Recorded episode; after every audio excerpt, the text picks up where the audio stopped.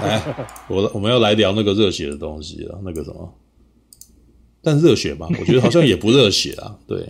爱国者游戏跟迫切的回忆，其实我觉得这边应该是可以统一把它在在那个什么，我们可以再聊那个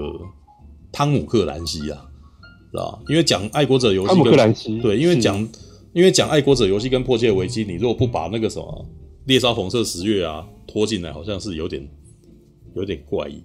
对，然后在那个什么，而且还有恐惧的总和，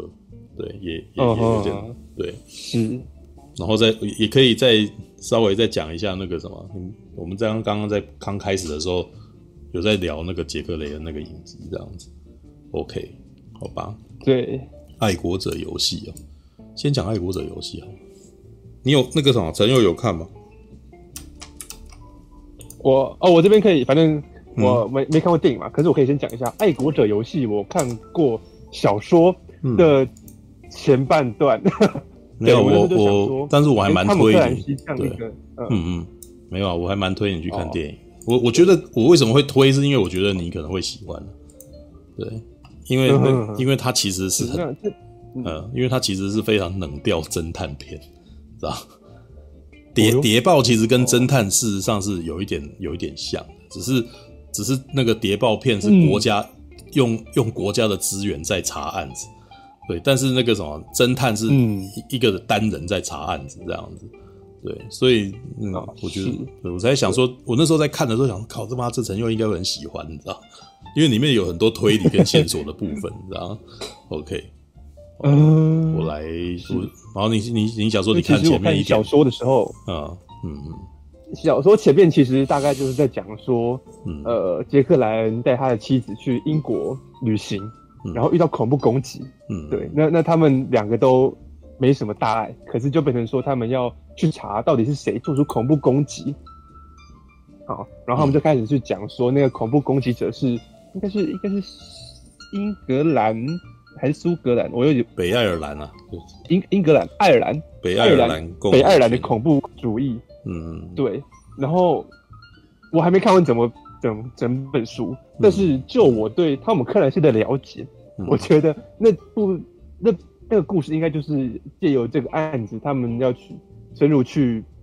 探探讨那个北爱尔兰恐怖主义的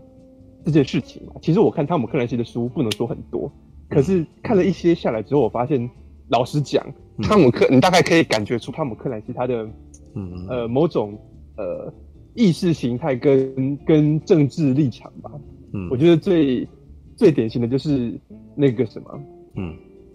呃，红彩六号，红彩六号的小说就是讲说，嗯，一一个他们组成了一个跨国的反恐部队，嗯嗯嗯，然后呢，这个反恐部队集结了各国的反恐精英的那种那种特种部队的人才，嗯，然后呢，这个部这个红彩六号的部队，他们有一个。怎么讲？有一个特权，就是只要哪一个国家发生恐怖攻击，然后向红彩六号求援，红彩六号不用任何额外的手续，就可以直接到那个国家去，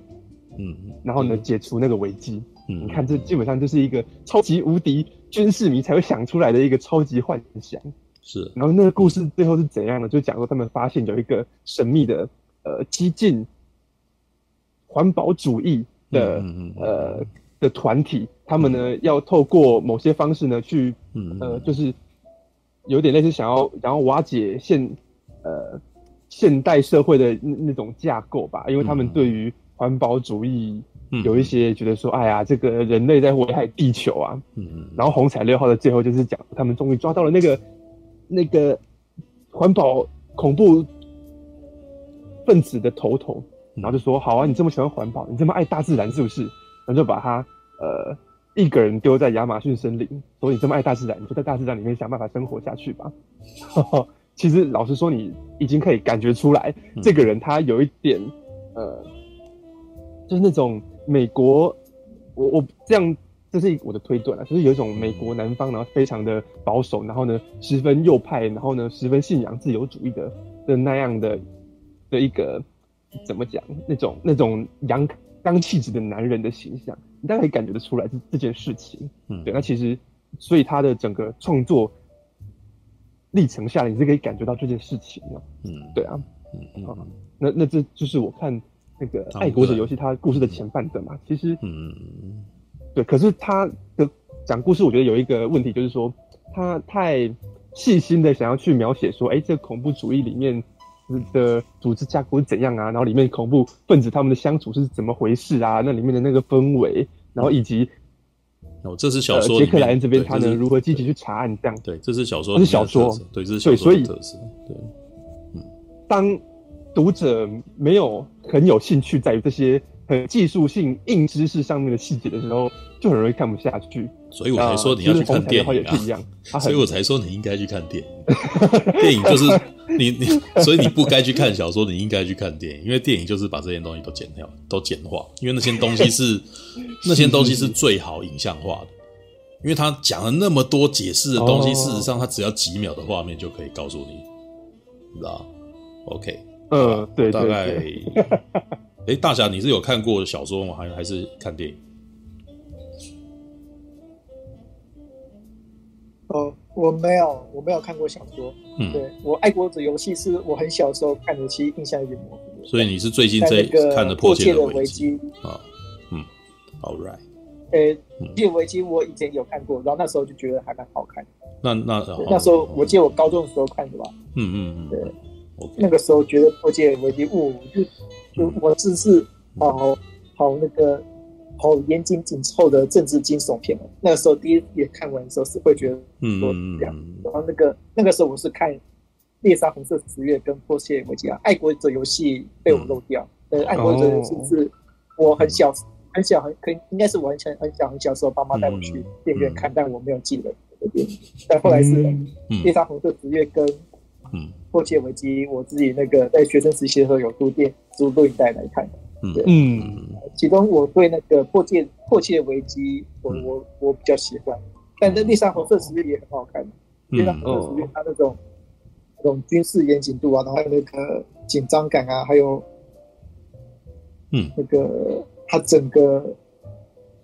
那那个戏剧的推推演模式，我觉得都还蛮紧凑的。然后那个我觉得迫切危机又更上一层，对，他直接把那种美国内部那种政治斗争啊，然后他整个环环相扣起来，我觉得他那个拍的是一个非常非常严谨，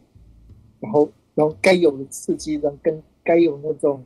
人与人之间的对决都有都有顾到面的。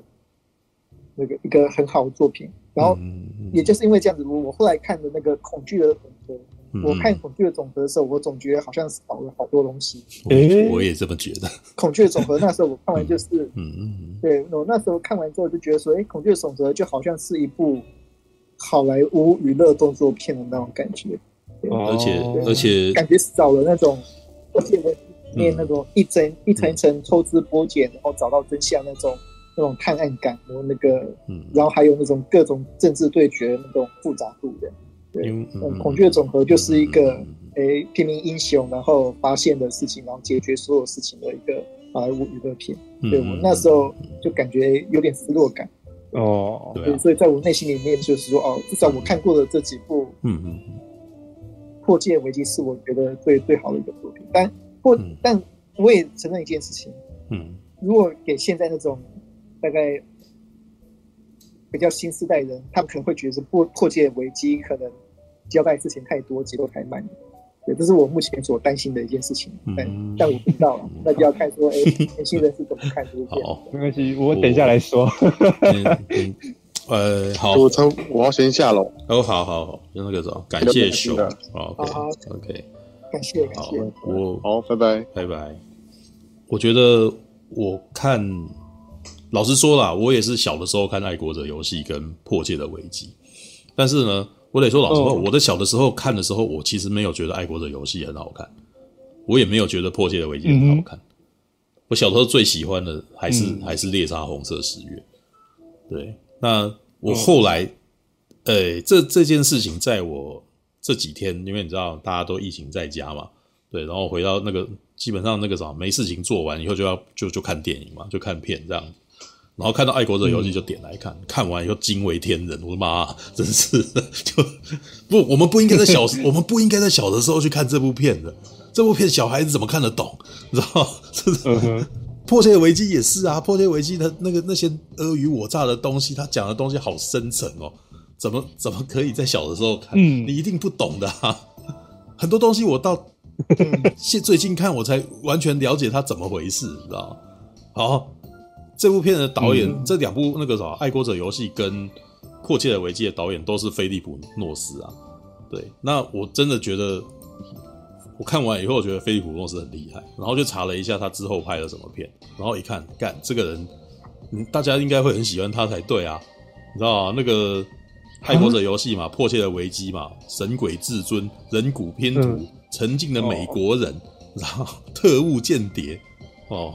这这特务间谍很无聊，好不好？对，但是没有这个到，其实有一点到后面他，我我觉得他可能拉不到好的剧本的感觉啊。曾经的美国人，我觉得应该是菲利普诺斯的高峰。哦对，就是他，他开始把把那个什么侦探跟、嗯、跟那个谍报这件事情开始把它把它文艺化了，你知道吗？对，那神鬼像那个人骨拼图那边其实是那、嗯、也是一个那应该是他的商业高峰时期啊，你知道？但是你你你你会发现，其实他非常善于做那种小说改编的电影，然后小说改编的电影在现在这个年代其实是有一点辛苦的，因为现在的年代，我觉得现在的年代的那个小说改编电影。通常都会大幅度简化，把事件变得非常单一。这就是为什么我跟大侠都同样对恐惧的总和感到失望的原因，因为它做事件变得非常单一，它冲突变得很少，知道吗？因为迫切的危机里面的冲突很冲突冲突感很强，然后到到了恐惧的总和，其实理论上来讲，它是后面它应该是迫切的危机后面的故事，它冲突更高。但是呢，因为它的故事改编编到后来是变成有点像猎杀红色十月那个样子。好，那我从头开始讲起好了。猎杀红色十月，其实仔细的观察，好，我们现在讲讲电影的就好了，因为那个小说的部分，它的时间线可能还跟电影的是不太一样。对，那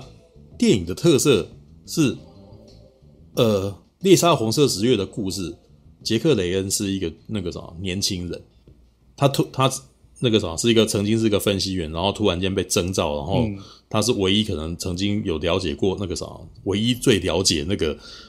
苏联那边马克雷明斯这个前舰舰长的那个什么的的人，这样，所以中情局在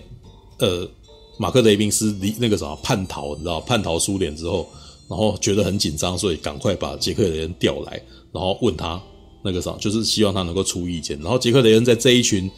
大家很紧张的状态之下，他的分析那个啥是研判马克雷明斯这个前舰舰长，他没有，他不是战争狂人，他不是恐怖分子。他是打算要投诚美国，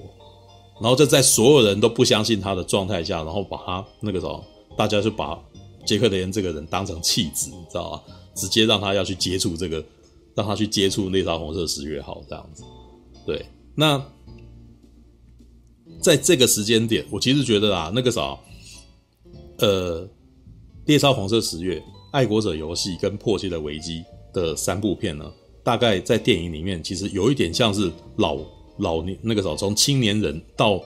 中年人的一个过程，你知道吗？一开始那个尤尤其是亚历鲍德温所演的那个杰克雷恩，感觉起来就是非常年轻有为的一个男人。然后呢，他在出任务的时候呢，整部片呈现的是美国的那个什么，每个组织环环相扣，然后高度合作的一个一个情况，知道吗？就算里面有一点冲突，比如说那个什么美国那边的那个。呃，前舰的舰长可能对这件事情有所怀疑，但是他接到任务还是那个什么快速的执行它。然后另外一边可能美国那边的外交的部分那个什么，他们会呃，国安顾问可能会跟那个什么呃，会跟苏联的大使互相角力，然后每次角力，然后都让你觉得说苏联的人很很笨，然后美国的那个什么美国人很聪明，你知道吗？对，就是苏联可能不愿意公布这个讯息，然后美国人一直在逼问他，然后等到苏联后来。那个什么，想要公布一些事实，然后希望美国人可以帮他的时候，然后就就就还是说谎这样子。然后里面有一段呢，就是说我们红色十月号其实那个失联哦，是因为那个里面有非常多高干子弟，然后这艘船那个啥，他现在那个啥应该是发生核子有发生核子核子那个啥，他的那个核子引擎有有问题了哦，因为他不愿意让那个美国人那边知道说这艘船他们掌控不了，所以他就只好说。他就他就说谎说这艘船那个啥进入了那个灾难状态，希望美国可以进行人道搜救这样子。哦，没有，他还没有讲完，这是别人，他本来只是只只是讲一讲，是希望说那个美国人可以不要管，然后美国那边是打打蛇随棍上说啊，这是对不起，我错怪你，我有什么可以帮忙的，我们赶快那个什么，我要我要赶快来帮你打捞这样子，然后弄到苏联的那个大使那边也那个什么，就有点那种左支右絀这样子，整部猎杀红色十月呢是呈现出一副敌弱我超强的那种状态，你知道吗？就很热血的一部片。哦，完全呈现出美国的那个什么的军部组织有多么厉害的一部片，然后节奏很强，所以这部片非常适合青少年看，大概二十二十出头的人或大学生看很嗨，你知道？但是也要也要是军武迷啦，因为里面没有什么战斗场面了，对，里面战斗场面不多，对，但是呢，它它的那个什么整部的那个什么格局是最大的，你可以看到潜舰从那个海面翻起来，然后旁边的那些那种那个什么，呃。航空母舰的那个什么战斗机可以升空啊，然后什么，然后那个直升机过去降在那个那个什么前舰的的旁边，然后两艘前舰在互相在对杠这样子，然后到最后是三方威胁，对，然后就那个什么，最后有三台前舰一起一起在那边弄这样子，这基本上是汤姆克兰西改编作品里面场面最大的一部片，对，但是呢，到了爱国者游戏这个场面就变小了，场面变小之后呢，可是这部片。好好看，你知道，就是我真的要到我年纪大一点看，我才感受到它有多好看，你知道。他这一次选这个找了哈里逊福特来演杰克雷恩，那为什么会这样？你知道？我觉得其实他在里面想要描述的是杰克雷恩其实年纪已经大了，他变成一个有家室的人。然后呢，这一次要威胁的东西其实是跟他的家人有关系的事情，因为这这部这部电影，哎，一开始呢，杰克雷恩就带着他的家人，然后他去英国那边演讲。可是，在演讲的过程，就是演讲出来的时候，那个他们在路上正好遇到了北爱尔兰恐怖分子，正在准备准备暗杀那个什么一个勋爵，一个一个贵族勋爵这样子。然后呢，哈里逊福特所演的杰克的人在那个时候见义勇为，然后那个呃，等于是在那些那个什么恐怖分子已经将要得手的时候呢，他偷袭了这些恐怖分子，然后恐这些恐怖分子的那个什么的恐怖行动功败垂成，你知道，就是有。然后，而且还死伤惨重，哦，死伤惨重以后，然后结果那个唯一被抓的那个人，哦，西恩，哦，这位西恩，这位北爱尔兰共和军的那个成员西恩呢，由西恩兵饰演，你知道吗？就都叫这这本 由西恩兵饰演西恩，你知道吗？然后呢，那段戏你就可以感觉出来，那个啥，接下来的重点在哪里？西恩兵那时候用非常怨毒的眼光瞪着哈里逊福特，你知道。瞪着杰克雷恩，然后杰克雷恩那一段的演技是他有点那个什么，当当看到他的那个什么兄，就是西恩的兄弟死掉的时候，他其实也有点有点迷惑，你知道吗？然后呢，接下来这个梁子就结大了，因为西恩眼中从此之后就只有杰克雷恩，他接他接下来就是已经决定要让杰克雷恩他们家里面家破人亡这样子，对，然后接下来的故事就是那个英国那边。哦，在审讯这件事情的时候，其实按照程序来，按照程序来以后，然后那个什么，结果被北爱尔兰共和军的那个什么恐怖分子把西恩给救出来了。然后，可是北爱尔兰共和军那边呢，其实对于这一群人，事实上是觉得他们很麻烦的，想要把他们处理掉。但是呢，被反将一军，结果那个什么北爱尔兰那边全部被这些激进分子被全部杀光了。知道那一段其实有一种我那一段有一段很尔虞我诈的部分，就是谍报的很谍报的部分，对，就是觉得那个他本来是想要暗杀人家，结果那个时候被反杀的那种故事，对，然后还有那种他们要去呃要去分派任务，然后那个时候要去那种秘密的点，要去秘密的点，然后去交付任务的那个的细节，你知道吗？那个我跟你讲，这个在小说里面他会讲非常非常多细节，但是在电影里面只要几个镜头你就超有感觉的。然后菲利普诺是非常会做这件事情，他那那部片其实让我真的觉得有一种那个八零年代跟七零年代那种冷调谍报电影的那种的风味，你知道吗？因为大部分的那个镜，大部分的那个什么事件，也到这边，大部分的事件全部都发生在英国，然后英国的那个光线，他又刻意的那种比较，他把它拍的是在阴天底下的事情，你知道吗？然后你就会觉得说，哇，这件事情很阴郁，然后所有的阴谋都都感觉起来好像那个什么。就很有气氛呐，就很有气氛与张力这样子。然后这个这件事情的那个，我觉得《爱国者游戏》的有趣之处是，它的事件真的是慢慢来的，它不是立刻就要发生的事情。然后可是很多事情就是那种隐忧就累积在那边，然后到最后观众会越来越紧张。其实这个有点违反我们之前在讲的那个什么要赶快来的危机，你知道吗？它也是那种那个什么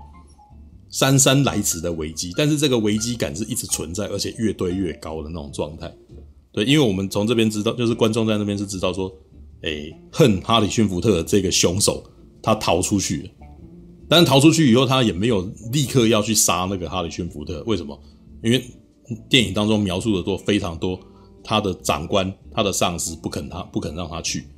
哦，或还有就是跟他讲说，他要经过训练或者什么，在这个时间点，呃，杰克雷恩不是一个非常需要的一个政治一呃，应该是一个非常有利的目标了。去去杀这个小小角色其实没有什么用，这样子，对，但是呢，还是给他一个机会让他泄愤，所以里面有中间有一场有一场戏是那个什么，呃，西那个什么北爱尔兰北爱尔兰的恐怖分子，然后既然打算对杰克雷恩他们的那个什么他的太太跟女儿出手的故事，然后那一段还蛮有趣的，因为那一段是杰克里面有描述到杰克人到一半的时候，他也他也被他也被追杀，他也被暗杀，但是他发现。然后发现了以后，然后那个啥急着要去救，然后那那个啥没有救到，没有救到，接下来梁子结大，你知道吗？梁子结大之后，然后到那已经电影的一半了，已经过了一半了，一半以后，接下来杰克人生气了，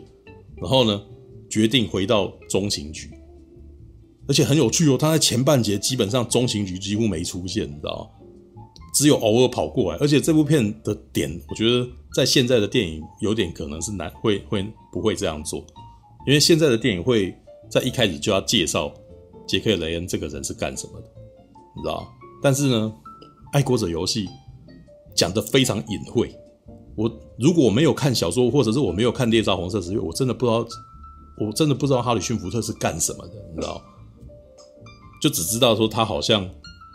那个什么要来演讲，然后他要演讲，然后他遇到了前面有暗杀，所以他就去救。救了以后，突然间来了几个人来那个什么来来。跟他讲一件事情，在跟他讲这件事情的时候，我隐隐约约觉得杰克·雷恩好像不简单。杰克·雷恩好像不是一个那个什么普通人这样子。然后到真的要到他的那个什么妻儿被被攻击了以后，然后这接下来我们才会知道说，原来他在那个什么 CIA 其实是他以前是 CIA 的分析员，所以他决定要回去。然后到这边呢，故事就很有趣了，因为《爱国者游戏》到最后事实上是。双雄片，你知道？他是一个恐怖分子跟那个什么情报，那个 CIA 的那个什么中情局的那个分析员彼此怨恨对方，然后彼此都想要弄死对方的故事，你知道？然后可是呢，两边都藏得非常的，就是两边人都没办法动到对方，所以两边都必须要在自己的领域里面用尽全力，才有办法去去伤害到对方。那西恩这边是干嘛？就是他要去说服他的伙伴。然后特地为了他，然后从英国呃，从那个什么，从北非的那个训练营飞到美国那边，然后去暗杀他家人。然后呢，杰克雷恩这边呢，则是他要回到中情局那边，动用中情局的资料去找出这些北爱尔兰共和军呃，北爱尔兰的这些恐怖分子到底在哪里。他连那些人的名字都不知道，然后连有多少人都不知道。然后他必须要从那些资料里面去调出来，去推测说。他这个角这一群人里面，好像有一个女人，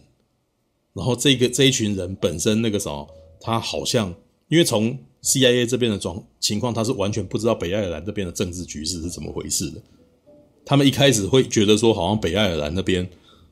这是北爱尔兰共和军的那个啥的主意，但是后来就是在分析这些人的行为以后，他必须要这，因为他是一个分析员嘛，所以里面有很多关于他的分析员。在分析这件事情的那个逻辑与推理，然后他这里那边就开始推了，就推说，哎、这应该不是北爱尔兰共和军整个部整整整体的政治策略，他应该是有一些不那个啥没有办法控制的人在在做这件事情，那为什么？然后他就开始推，然后这在另外一边那个什么英国那边的那个警察还在还在找那个什么北爱尔兰共和军那些人到底在哪里，然后于是每一条线。都很有趣，你知道吗？这这基本上我觉得是这个导演很很厉害的地方，他很会把很多，因为那个什么汤姆克兰西的故事很格局很大，你知道吗？我每次看的时候，我都觉得，看汤姆克莱西的电影的小说要改成电影，基本上都一定要砍东西的，跟金庸的东西要很难改编成电影很像，你知道？但是呢，他有抓住那个气，他有抓住那个那个菲利普诺斯有抓住这个味道，知道？他抓住这个味道，就是他有抓住那个气氛，然后很多时候那场戏。他的即使他已经是砍掉东西了，但是呢，他的那个格局还是比一般的好莱坞电影厚很多。一般如果没有 没有没有被小说改编的电影，基本上你就只会看到少少几个人在那边互动。哎，啊，我们可以讲那一百零一部的那个什么猛毒，你知道？猛毒就是很很好的一个案例啊。你们仔细仔细想想看，那个猛毒的角色是不是五个？大概一只两只手都可以算出来有几个角色？然后他们的场景是不是就只有那几个场景？对，因为他是为了电影，一开始就是为了电影而写出来的东西，所以他的那个角色非常的单纯单一，然后角色也非常的简单，你知道吗？但是汤姆克兰西的东西，他一开始人物跟那个阵营就这么多，然后把它改编成电影以后，他砍，但是他即使是砍了以后，他很多东西还是把它留下来，所以你在里面还可以看到那种像《爱国者游戏》里面就还有一个有一个那个什么救书商人。还特地写了那么一段救书商人的故事，你知道吗什么救书商？他是干嘛的？北爱尔兰共和军想要那个什么发讯息的时候，他就会拿一本书过去找那个救书商人，然后跟他说：“这个是我们想要修复这本书。”然后修复这本书，然后那本书打开来，里面就会有讯息，然后告诉你要干嘛。然后这个这个。这个救书商基本上是做联络人的工作的，你知道吗？然后他还不能够直接跟他说出来说怎样怎样，他只能说这本书的那个客户呃的我们的维修可能那个什么需要一点时间，对。然后你你就这是所谓的高来高去，这个基本上都是谍报片里面会有的那种东西，他是特地写出来。其实不要他也可以，那那部分可以完全不要，但是他还是把它放进来。然后而且这个我一开始在讲说哇，那你特地讲这一段。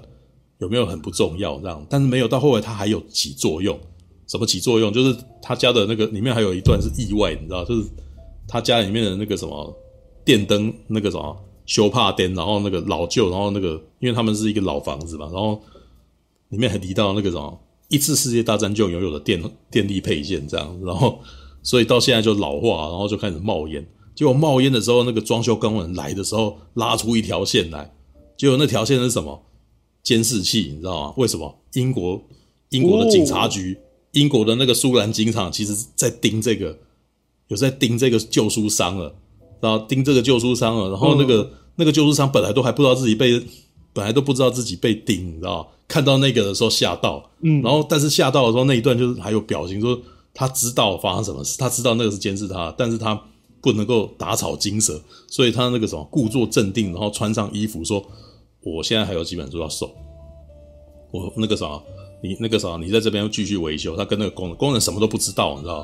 然后工人就还还不知道，就跟他讲说没关系，我我这边等，我这边那个啥可能会忙上一个礼拜啊。对，然后他抱着书就跑出去，然后另外一边那个什么镜头慢慢摇到另外一边的建筑物，就两个警察冲下来，你知道？然后接下来就开始追他，哦，有没有追到？没追到，但是没追到，这场戏没了吗？我告诉你，这件戏后面还有还后面有后面有伏笔，什么伏笔？你知道吗？美国中情局那边用那个什么，用卫星一直在照那个什么北非的那个训练营，因为那个北爱尔兰直接在北非那边开了一间训练营，然后在那边训练他们的恐怖的那个士兵们。然后呢，可是呢，杰克雷恩身为分析员在那边一直找，你知道吗？找找找，他没有办法锁定，他已经把三十几个已经那个什么浓缩到只剩下七八个。但是他还是不能够确定哪一个是北爱尔兰共和军的，直到有一天，他发现那边有一个胖子在那个地方，有一个卫星，他只用卫星空照图注意到说，这个人好像他晒伤，他好像不是，他好像不是战斗员，然后他好像是个秃头，然后接下来突然间调资料发现说，英国那边他们正好有一个救书商人逃走了，然后是个胖子，于是锁定了，就确定是那一个。是那个那个什么？是那个战斗营，他确他确认应该是这个战斗营。于是原来他你你觉得好像一开始觉得好像不是很重要的一场戏，结果到最后变成一个非常大的关键，你知道吗？但是这个关键到最后是不是是不是确定？里面里面很有趣的，就是那个什么中情局局长还问他，你知道吗？就他长官还问他，他说他不能确定。但是他这个他要讲跟他讲说他不能确定的时候，他有说我我要找你来的是干嘛？我要你所做的是你的最佳判断。哦，所以你不能百分之百确定，你只要告诉我你的判断是什么就好。然后接下来就有，然后接下来的戏就是他们去去那个什么攻击，呃，他们美美美军那边派人，然后去剿灭那个爱尔兰共和军的那个什么的那个训练营，而且那场戏拍得非常很冷冽，你知道吗？他没有，我觉得菲利普诺斯在爱国者游戏处理的方式是，他让你觉得。他没有没有让你看到整个战斗场面，我我都不知道他是故意省省钱，还是他是要制造那个很，他要制造那个气氛，你知道吗？那个那些那个特遣队那些特种部队冲才刚刚冒出来，然后就没画面，然后接下来都是哈里逊福特他们在那个战情室里面看那个卫星空照图，然后所有的那个什么人物全部都是那种那个什么类似紫外线的这个热感仪的那种那种人影这样子。然后配着那种很可怕的音乐，然后让哈里逊福特知道说他的判断，接下来就是造成这些人，然后就死在那个地方这样子。然后这些东西，这个画面被这么冷处理的画面弄出来的时候，反而看起来有一种不寒而栗的感觉。就是我觉得那个导演厉害的点，就是他在拍这个东西的时候，他有点默默的告诉你说，这个画面虽然看起来。好像只是一个非常冷调的东西，非常只是只是一个热感操作仪，但是你知道那个那你你现在就是知道那些人就是死掉了，然后我们呢就像天神一样从从那个什么太空的那个卫星，然后就直接这样看着这些人死掉这样，然后我们就坐在那，他有一个人在那边喝咖啡，然后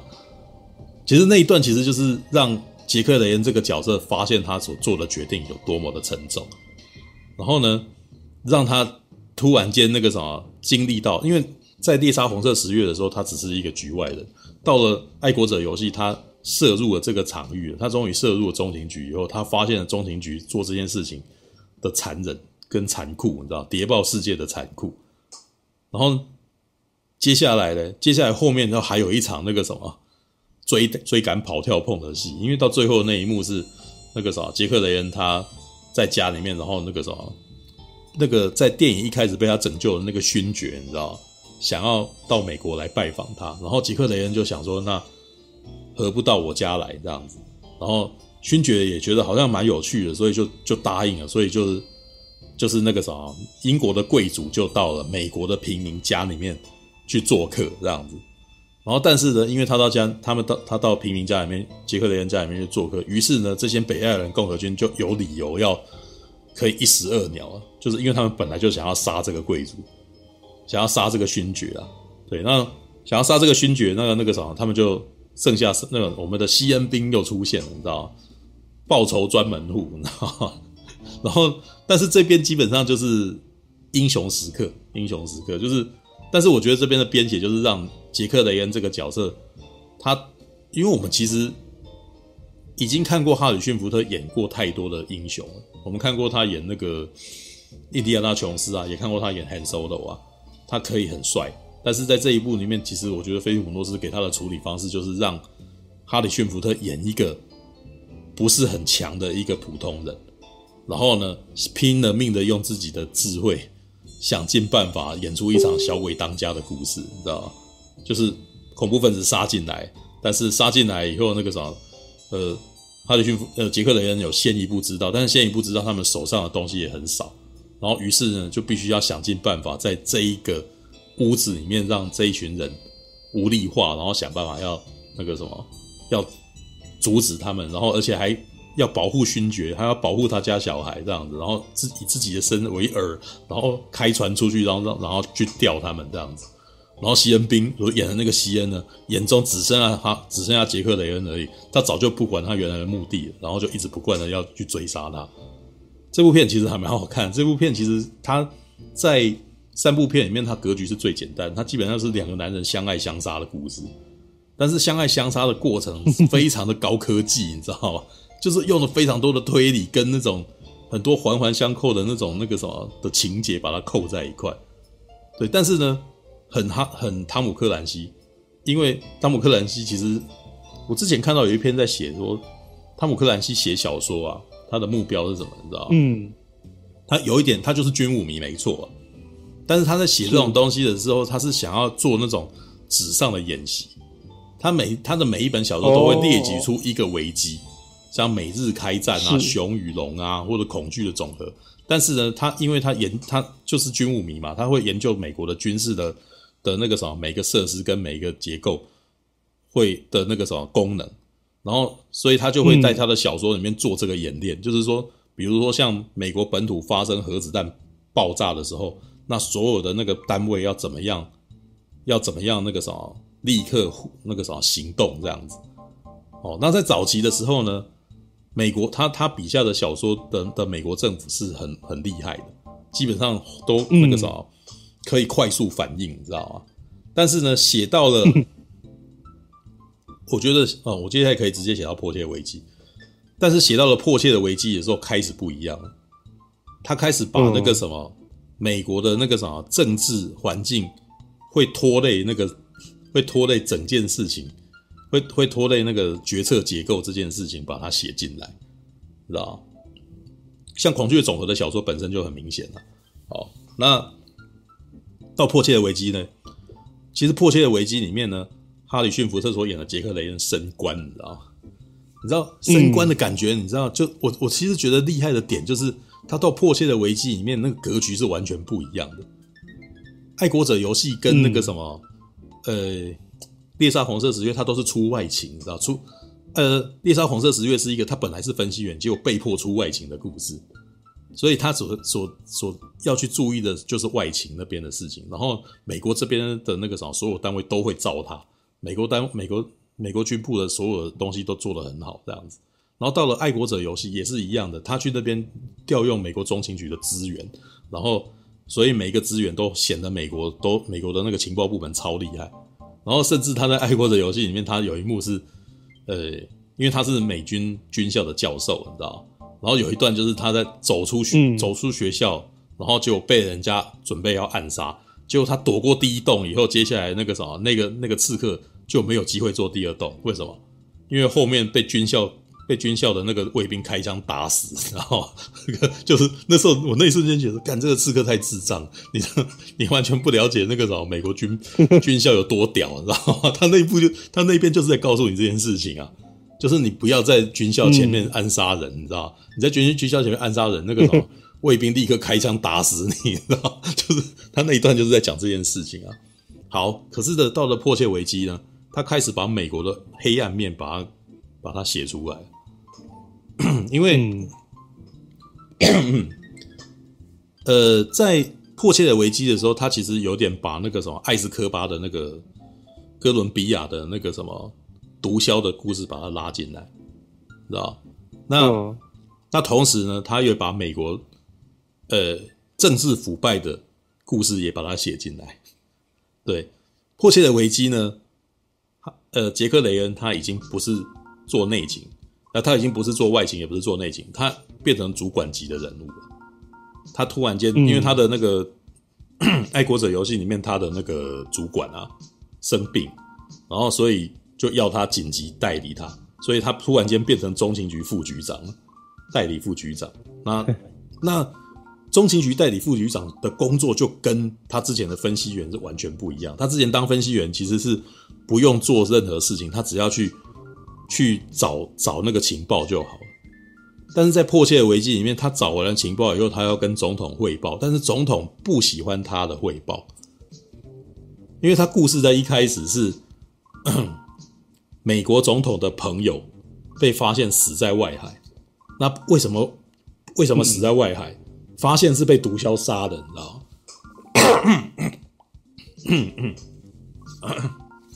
Sorry。美国呃，他的朋友被发现死在外海，然后是哥伦比亚毒枭下的手。那美国总统就很生气啊，觉得说哇，那这简直是那个什么毒枭胆敢跟我们美国政府宣战，他以为他是谁，你知道吗？他很生气，你知道吗？他就觉得我们要 do something，我们要我们要做一些事情，我们要做一些事情，这样子，我们一定要跟我一定要让他们知道说我们美国人不是好惹。但是呢，这件事情没有经过国会批准。然后美国总统那个那那一任美国总统也非常的莫测高深啊，他常常话只讲一半，也没有，你知道那个那个那个美国总统的个性就是一个，他不会直接说我要做什么。他只会讲的非常语焉不详，然后让下面的人体察上意，然后去做这件事情，这样，然后于是到最后呢，这个美国总统可以说我根本没有讲过这件事啊，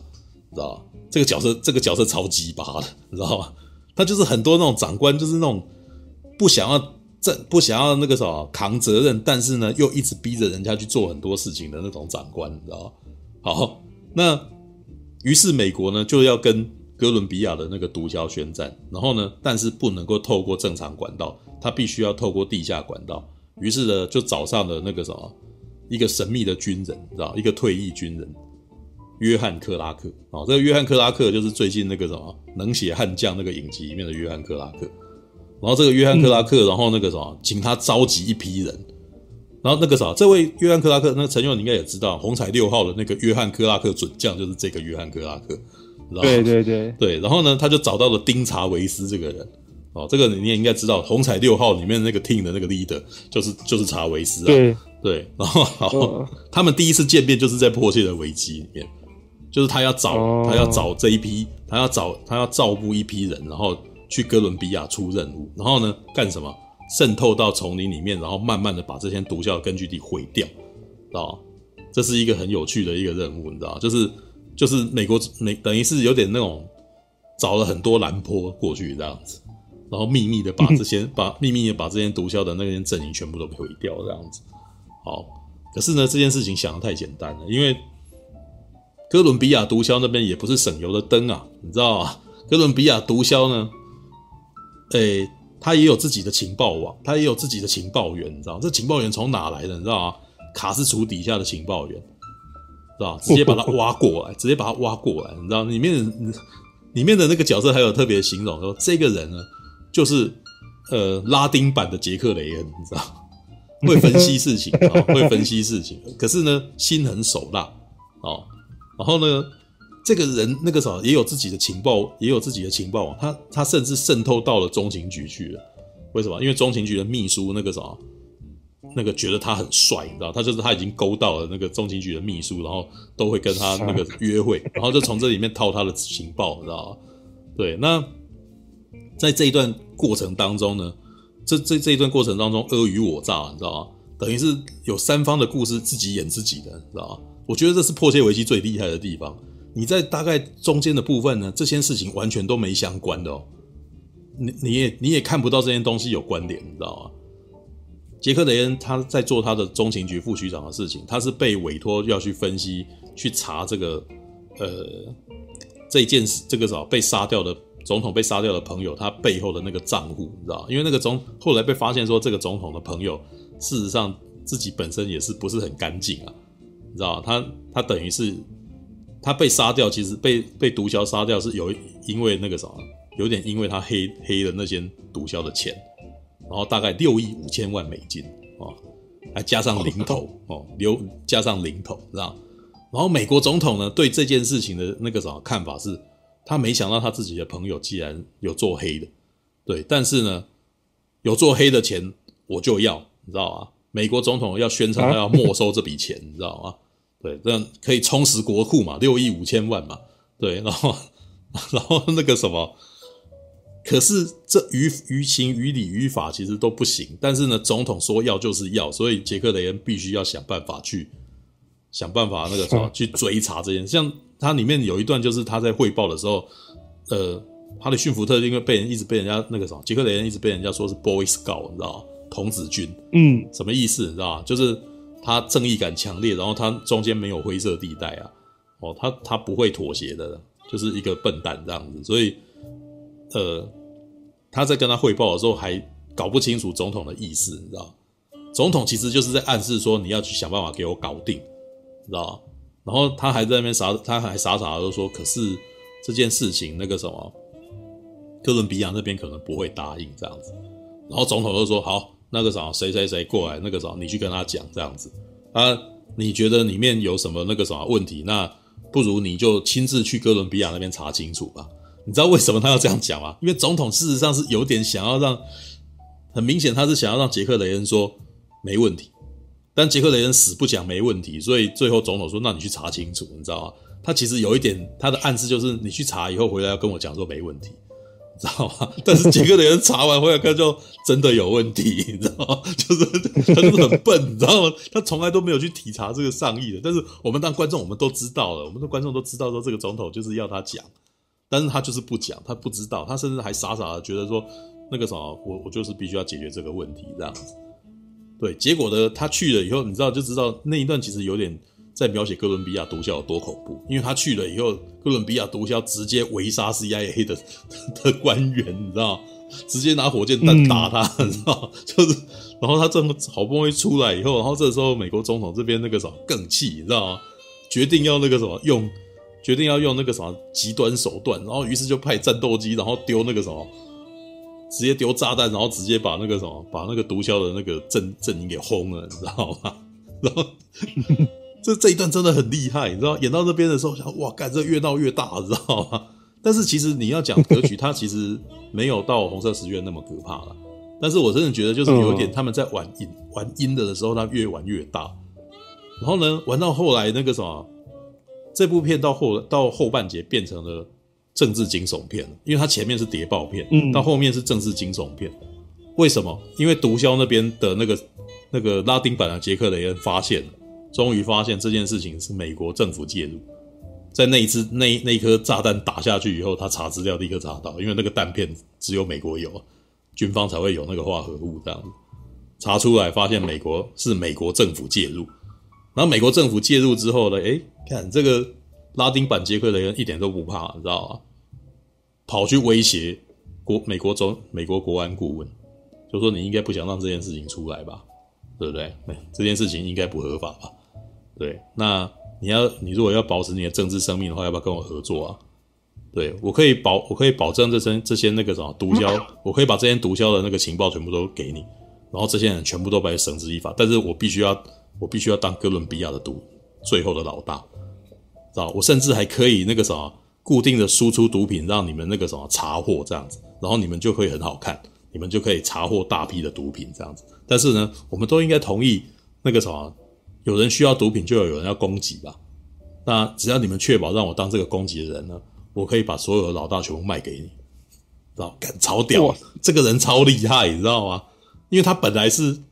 毒枭的手下的情报情报员，但是这个毒枭手下情报员不怀好意，他想把他老大卖了，你知道吗？然后作为交换条件是什么呢？作为交换条件是你必须把在美在哥伦比亚当地行动的。的那个什么特种部队的这些资料给我，这下就麻烦了，因为其实这边有点触触犯到美国政府的底线。当政客开始跟毒枭私底下来往的时候，嗯、然后他把所他把自己家军人给卖了，嗯、你知道吗？这从这一刻开始，这个国安局顾问就就是个大坏蛋，知道吗？他确认这件事情，然后呢，接下来的片就是杰克雷恩发现这件事。而且杰克雷恩一直都没有被、嗯、他就是在找资料的时候调的时候发现了这件事情是原来是美国总统弄的，然后原来是国安顾问弄的，原来那个什么批准这件事情的人正是他的同事，另外一个中情局副局长。然后到这边呢超紧张，为什么？他要去找那个人的资料，他要去去他要去证明这个人有，就是我要他要去证明这个资料有存在。结果正好另外一边人开始删资料，于是这边那边突然间就出现了一个非常紧张的场面。他请他的技术部门人骇骇到那个什么，他的另外一个副局长的电脑里面，然后那个 那一段很好笑，因为那个什么正好办公室就是左边右边这样子，然后两个人都是关在自己房间里面用电脑，然后呢，哈雷逊福特是一个不是很熟那个骇客骇客技术的人，所以他的技术员帮他弄的时候呢，没有跟他讲清楚，于是。就有点像是我现在云端连到你家电脑这样，我看，然后可以查到你电脑的东西，但对方看得到你进来了，然后这边就超紧张的，对你你你会怕说对方知道那个啥会看到，你知道吗？然后他电影那个啥剧情就一直在切这个人那个啥，另外一个副局长一直在查资料，然后准备为什么他这边已经开始善后了，因为他把这些军人给卖了，所以他必须要把这些把军人给卖的这些资料，跟他曾经有出过这个任务的资料全部删掉。然后正好这边杰克的人正在看，他就真的是刚查到，然后就被删掉，刚查掉就被删掉这样子。然后于是就开始想要拖，想要想要帮他想要拖时间，然后还打电话过去跟他拉勒这样。就正好这个时候对方发现，他对方发现了，对方发现了杰克的人在看他电脑，于是呢开始从。开始进行一场这边拼命删档案，另外一边拼命想要把档案救下来的戏，你知道吗？那那那场真的超紧张的，你知道？就是就是那一段是政治惊悚片，那边有点像那种以前那种，呃，那种中那个啥，以前凯文科斯纳有演过一部中那个啥五角大厦的片，也是在讲这种那个啥阴谋斗智的事情，就是有人资料处理掉，然后不让你知道，然后你。你你拼命的想要找到这个东西，然后来为来来救你自己的那种戏，你知道？对，然后到这边政治惊悚剧完了之后呢，我本来以为这边要没了，结果后面有一段是后面接接下来竟然是动作戏，你知道吗？杰克雷恩发现了那个什么，他他的国家丢下了这群军人，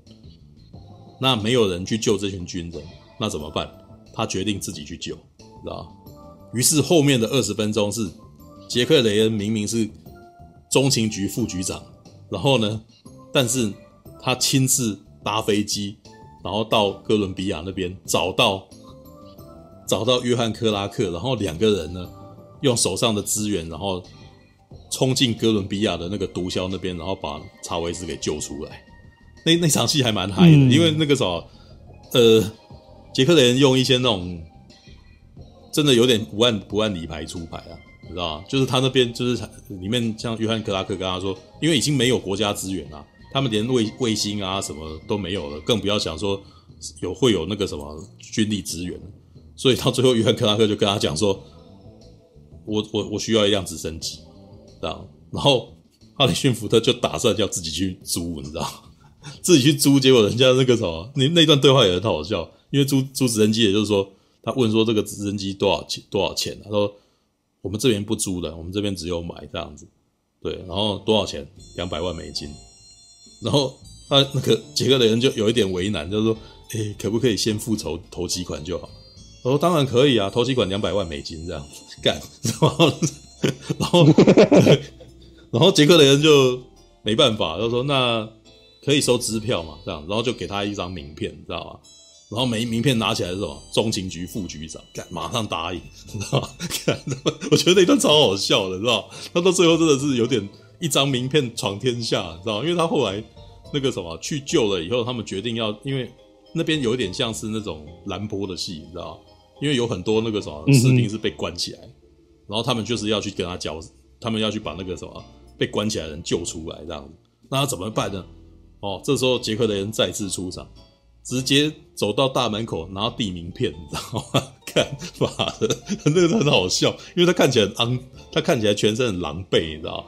全身超狼狈的。可是拿一张名片给他，然后大家还是得进来跟他讲话。为什么？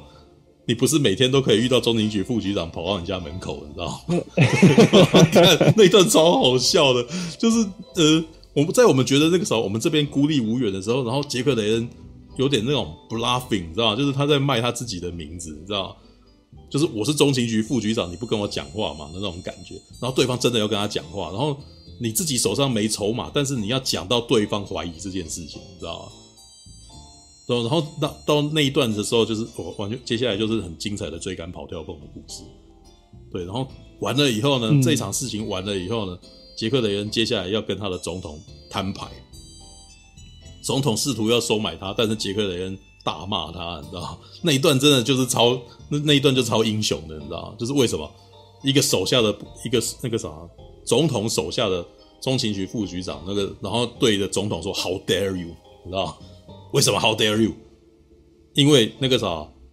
里面有一段那个他的那个什么老师啊，就是他本来的中情局副局长，嗯、就是带他进来的人，跟他讲了一句话。因为里面有一段就是，其实我觉得这部片其实有很大的点是在讲。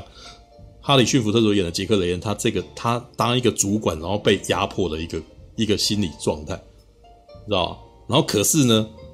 他的老师跟他讲的话大，让让让一瞬间这件事情变得大义凛然，知道？为什么？他说：“当我当当我带你进来的时候，我要你对什么样子的人负责？”他说：“对你的老板负责嘛？对，那你的老板是谁？是我吗？不是我，是总统吗？不是总统啊，你要对总统的老板负责。什么？谁是总统的老板？就 American，你知道，就是那个什么，整个美国，你知道，你要对美国负责，你知道，要你要对整个人民负责啊。对，所以总统做错事情，你要做对的事情，你必须要想办法那个什么。”把他救出来，为什么？因为你的老板不是总统，你的老板是国家，你知道吗？哇，然后他那段台词写到让我觉得，干他妈超屌的，你知道吗？所以到最后那个什么，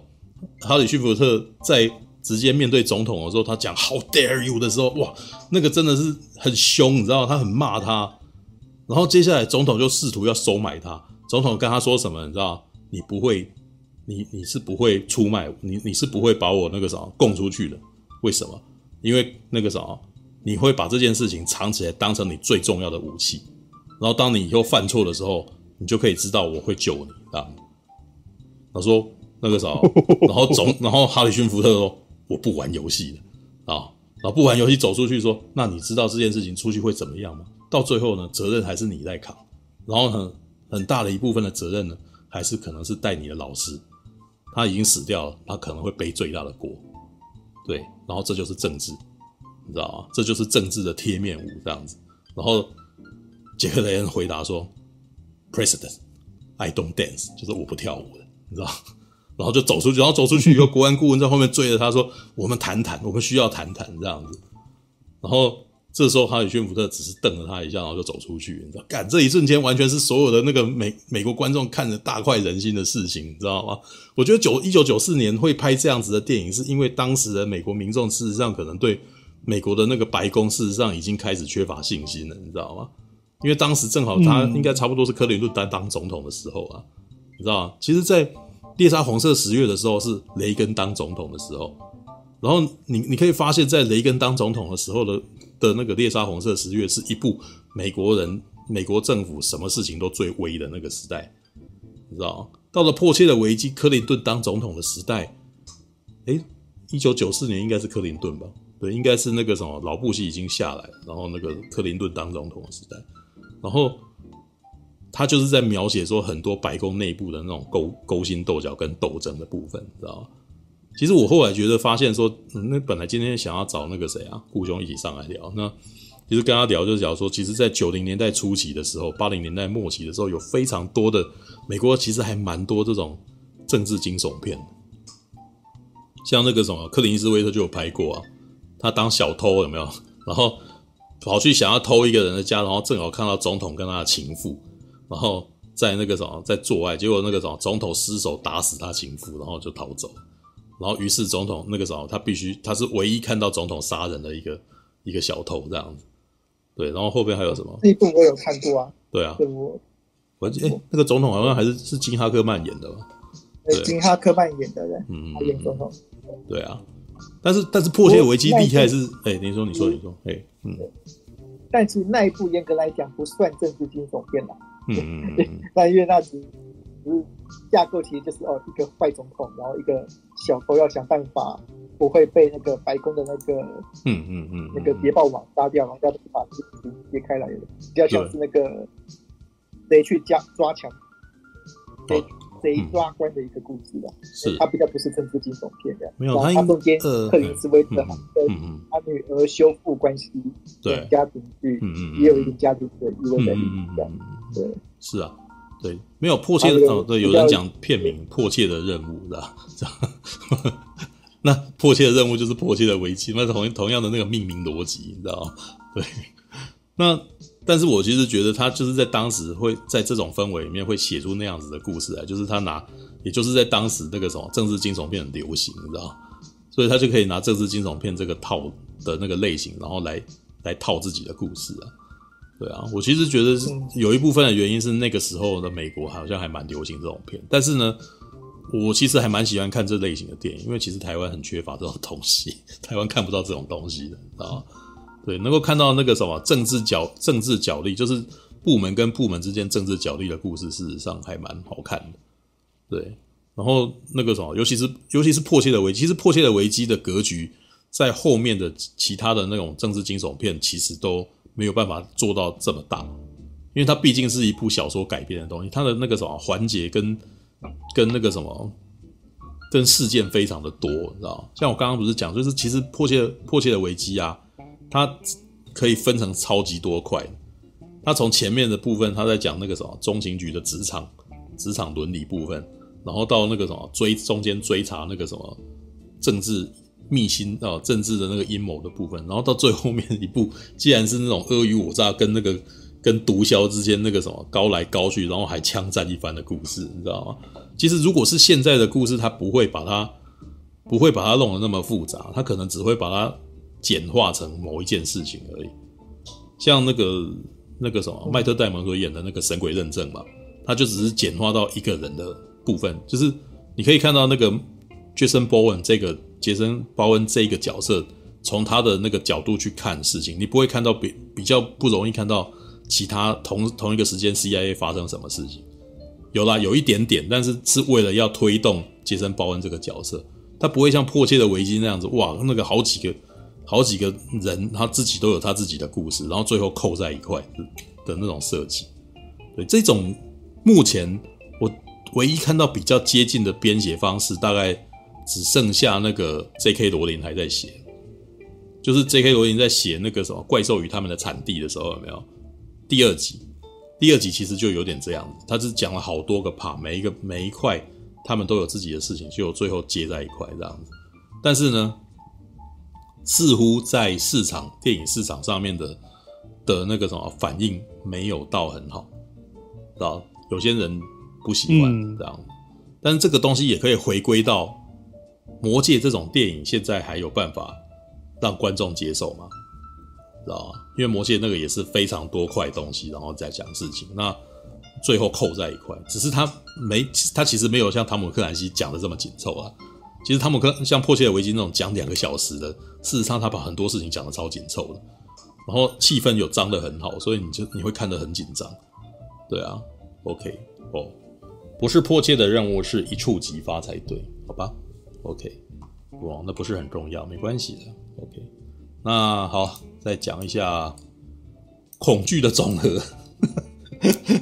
好，我只只要讲一下就好了。其实我没有，其实我看恐惧总和也是失望的。但是为什么失望？你知道吗？因为他把那个什么这个多方角力的片段切掉了。如果是以那个小说的世界观的话啦。恐惧的总和正好是在迫切的危机之后，就是杰克雷恩当那个什么，当中情局副局长之后，然后总统换掉，总统换掉以后，可是他还是被迫继续当中情局的那个什么，继续继续管中情局，可是他压力非常大。然后刚进来的总统呢，我觉得那个总统角色有点在影射克林顿了，因为那个总统本身那个什么，跟他的秘书，跟他的那个什么情妇，那个。他的情妇影响到他很多，影响到很多总统的决策这样子。然后总统是一个很爱面子的人，对。那可是这个时候，恐惧的总和在讲的事情是中东那边的那个什么激进分子打算在美国本地引爆一颗核弹，然后引爆这颗核弹以后，然后同时那个在北约在那个北约的那个防线那边又攻击俄国俄国的那个什么军营，然后让两边的人以为不是中东。不是中没有没有，你电影是欧洲的哦，没有哦，是新纳粹，但是电影里啊那是，哎，我要解释一下，他电影改成电影是新纳粹，他电影是新纳粹，但是在小说里面是中东激进分子。那我觉得这是第一个被改掉的部分，对，因为我刚刚在讲的部分全部都是小说的哦，你知道吗？因为在电影里面的总统根本就没有他情妇这件事情啊，知道吗？然后好，对，那。恐惧的总和的意思就是让大家彼此猜疑，然后那个啥，互相攻击对方，然后中间那个啥，这个这群恐怖分子就渔翁得利了。对，那可是，在原著的小说里面，那个啥，理论上来讲，应该是继承那个啥迫切的危机里面，哈里逊福特所演的那个杰克雷恩在面对这个白宫里面的那个政治角力斗争跟压力底下，然后要继续拯救世界的故事，你知道吗？对，所以那个，呃，他在小说里面的情况是他非常非常的痛苦，你知道？对，那个什么非常非常的痛苦，就是他必须要他掌握情报，然后那个什么上面的人不一定采用，然后有的时候他自己本身的身体又出了问题，然后那个他自己本身那个什么的判断力也下降，然后然后到最后那个什么总统这边那个什么发现就是被被那个什么核弹这件事情。呃，影响了以后，他的判总统的判断力也下降，所以那个两边真的世界大战是一触即发，差点就要打起来。对，那到最后那个什么问题解决的时候是那个什么总统还想要发射核弹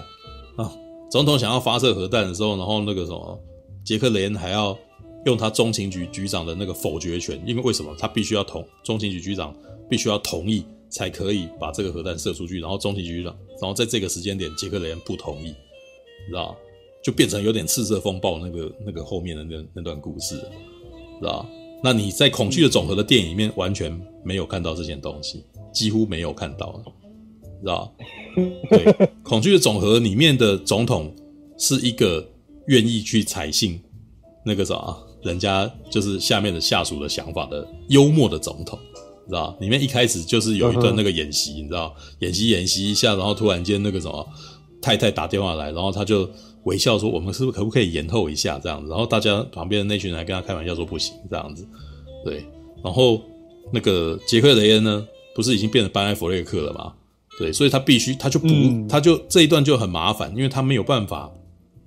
他要重新介绍杰克雷恩这个角色，他又回到了原来那个分析员的那个身份，哦、你知道？又又回到了猎杀红色十月那个分析员的身份，他不需要参与政治角力了。知道，他只要好好的分析东西，嗯、然后把答案交出来，然后那个啥说服对方答应接受，然后于是那个啥政府官员们那个啥宽宏大量，而且而且雄才大略的接受，然后这个危机解除了，你知道吗？但是《孔雀总和》的小说不是这个样子，《孔雀总和》的小说里面那个什么政治角力的斗争很严重，然后那个什么他必须要。他真的是非常危险的状态底下，然后才想办法把这件事情给救回来。然后杰克雷恩呢的那个什么，在小说系列里面的身份也越来越高啊，知道吗？他在恐惧的总和之后，后面下面我记得是美日开战吧，美日开战，然后他被找去当国安局顾问，呃，国安国家安全顾问。然后当国家安全顾问的时候呢，漏到一半，日本对美国开战，然后那个什么开战斗机，呃，开那个客机七十级客机去撞白宫。撞了白宫以后，总统死掉，然后于是杰克雷恩那个什么临临时代任总统，你知道吗？这一部这一段故事在九一一事件发生前写的，你知道？就他那个什么 九一发生之后，所有人都在想说干他妈是神预言，你知道吗？他妈吓死人了！就是为什么？因为因为其实有点像，因为那个时候汤姆克兰西真的就是在讲说他其实就在做各种的那个什么。我刚刚就讲了，就是他在写小说的时候，他有点把美国的那个军部单位。然后每一本小说都是在在模拟一些战战斗的那个啥的情况，然后再做那个纸上的那种战斗操演，你知道吗？结果就好死不死，他预测到，你知道吗？就而且那个时候，我那时候看我在九一发生的时候才刚看完《恐惧的总和》，你你知道那个美国那个什么小说里面描述那个美国的恐慌这件事情啊，跟嗯那个时候 CNN 所报的东西几乎是一模一样的。就是他他在描述那个民众民众的恐慌跟那个什么各级政府的应对这件事情几乎一模一样，知道吧？但是只能但是那个啥也有有也有评论是说，其实汤姆克兰西其实不是很了解，他比较了解的都是冷战时期的那个政治局势啊，在冷战之后，他他的判断就慢慢的失准了，哦，知道？在美日开战以后，他还写了一本小说叫《熊与龙》，熊与龙是。俄国跟中国打起来的故事，知道吗？知道？就是中国想要去打，里面还有台湾，对，有没？对，还有台湾，然后台湾还被独，那个台湾还被承认，台湾还被承认了，你知道？对对对对，对啊，很有趣的故事，因为他在做各种演练嘛，就是如果一旦发生这种事的时候，他的意思就是说，一旦中国在跟俄国打起来的时候，那个什么承认台湾可能是一个可能美国会做的一个那个什么的政治举动。你知道吗？这还蛮有趣的，你知道吗？那好，接下来稍微讲一下那个你你那天你你刚刚在跟我介绍那个什么杰克雷恩的影集，你知道吗？不过这边可以先说一件有趣的事情，嗯、就是你刚刚讲的那个破千的危机啊。嗯、我大学的时候看，嗯嗯嗯，然后我到现在我的印象就只有里面的那些动作场面，所以 我对于那部片的印象一直都是无脑的动作片。嗯、你说哪？你说哪一部啊？对，然后。哎，你说哪迫切的危机哦，迫切的危机哦，就是你迫切的危机，因为里面讲的文戏的那个勾心斗角，完全都没印象了，代表我那时候完全没有 get 到。没有很对，我跟你讲，我也没 get 到。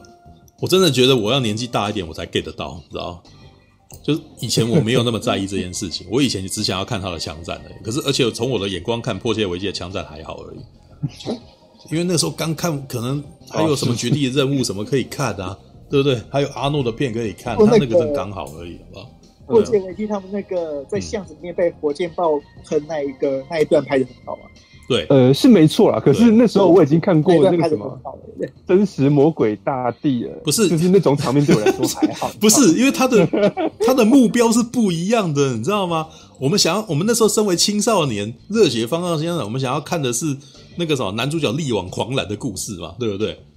对，那可是问题是，迫切的危机里面所描述的是男主角事实上是很弱的，他是一个普通人，所以他必须要在一群围杀里面想尽办法逃出来。然后迫切的危机的描述的是在如此这么艰难的状态下如何逃出来。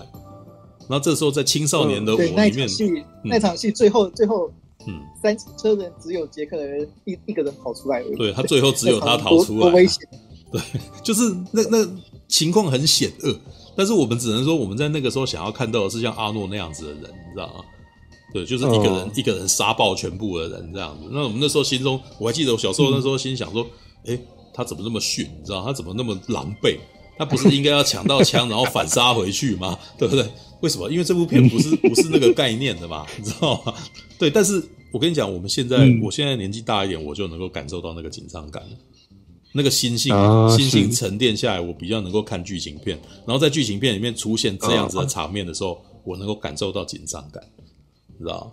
好看，而且在看完《迫切危机》以后，再看你，我今天再接紧接着看杰克雷恩影集，我就真的觉得那一场杀进来的戏真的很无聊，知道吗？对，为什么？那格局完全不一样，你知道吗？格局不一样，格局真的不一样。对，所以好啦，那个什么，陈佑，那个反正你有 Netflix 嘛？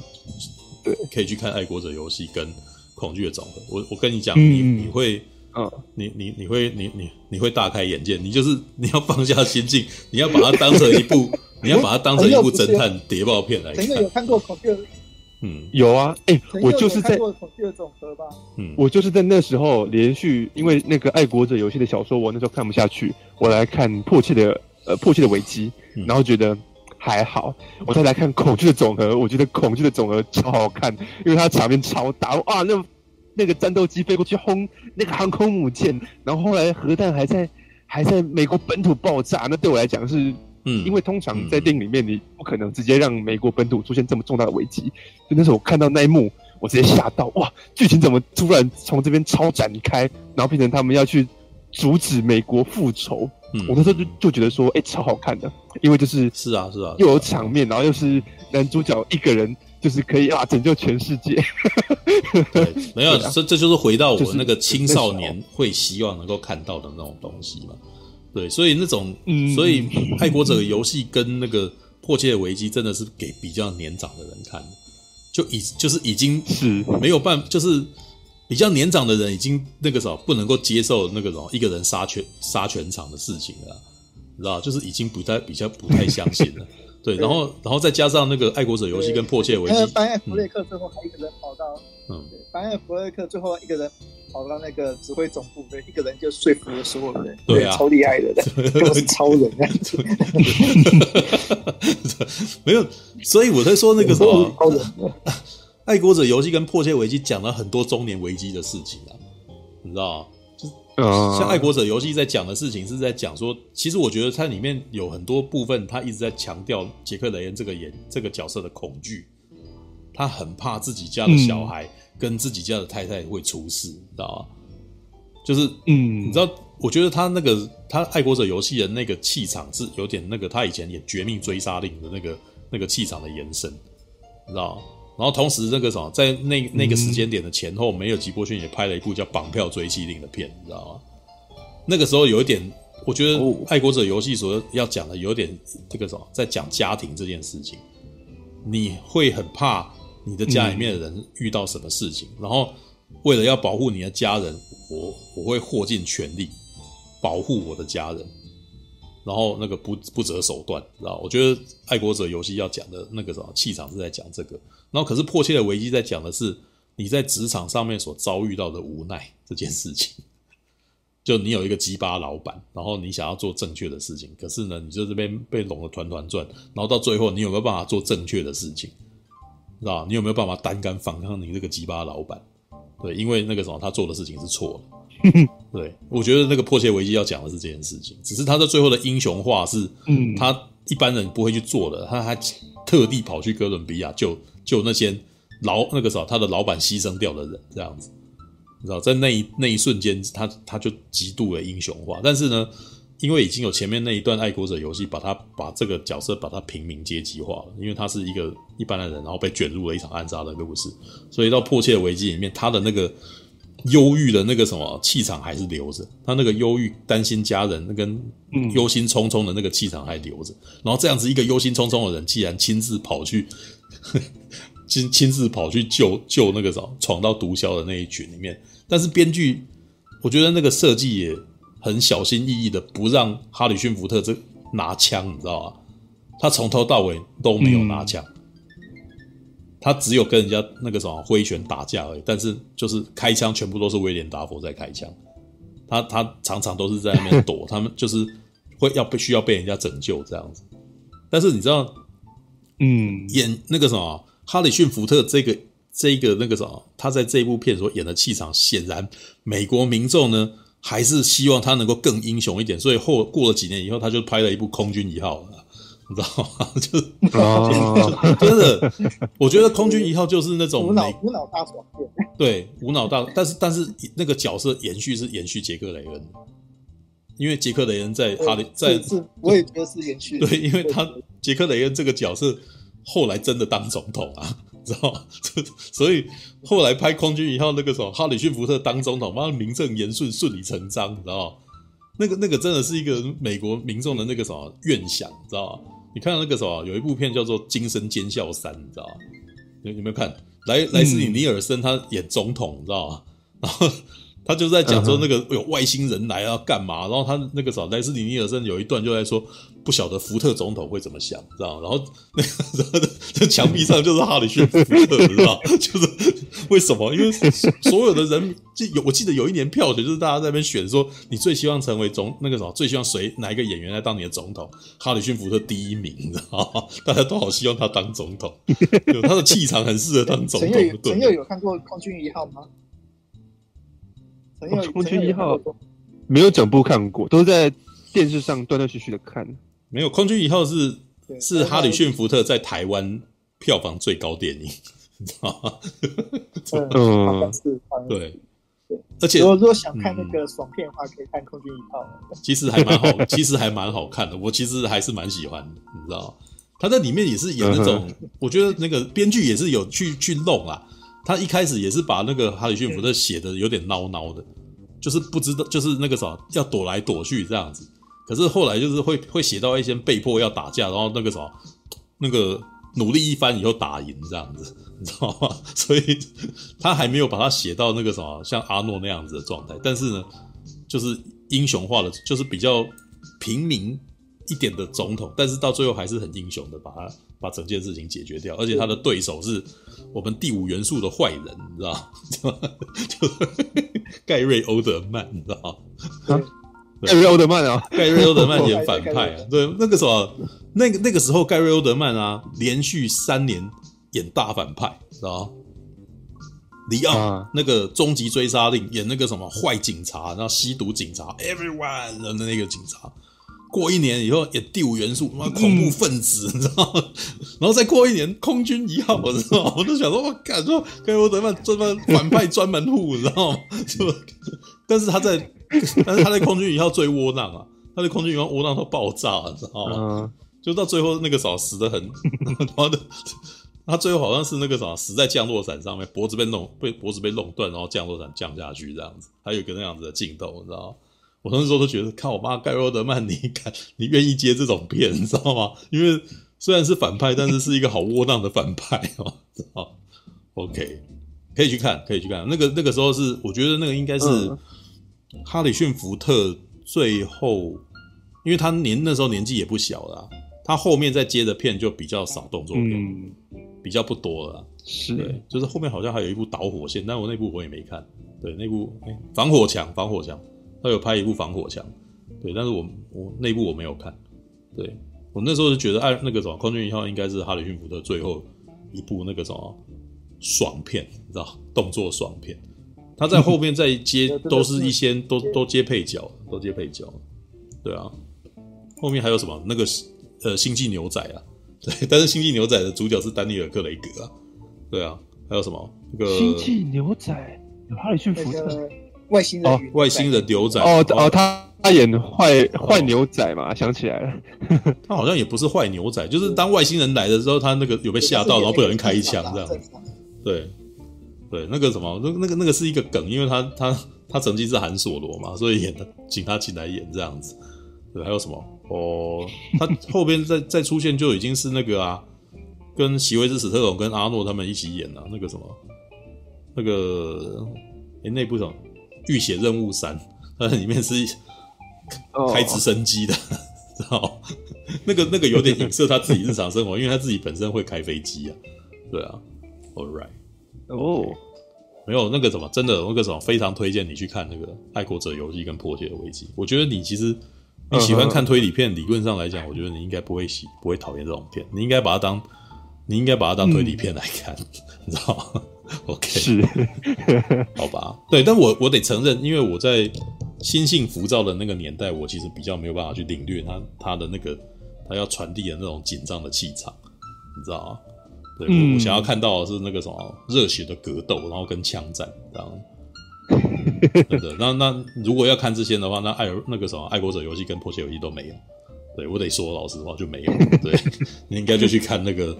就应该看魔鬼大帝啊。对，OK，真的是这样，OK，好吧，嗯，没有，欸、空军一号事实上后来在九一一事件发生的时候，那个什么是回放率最高的一段的的一段画面，每次都是一直在看那个战斗机，那个 F 十五战斗机那个什么，在那个七四七后面这样子盘旋的那种画面，放个不停，你知道吗？跟那个那个、嗯、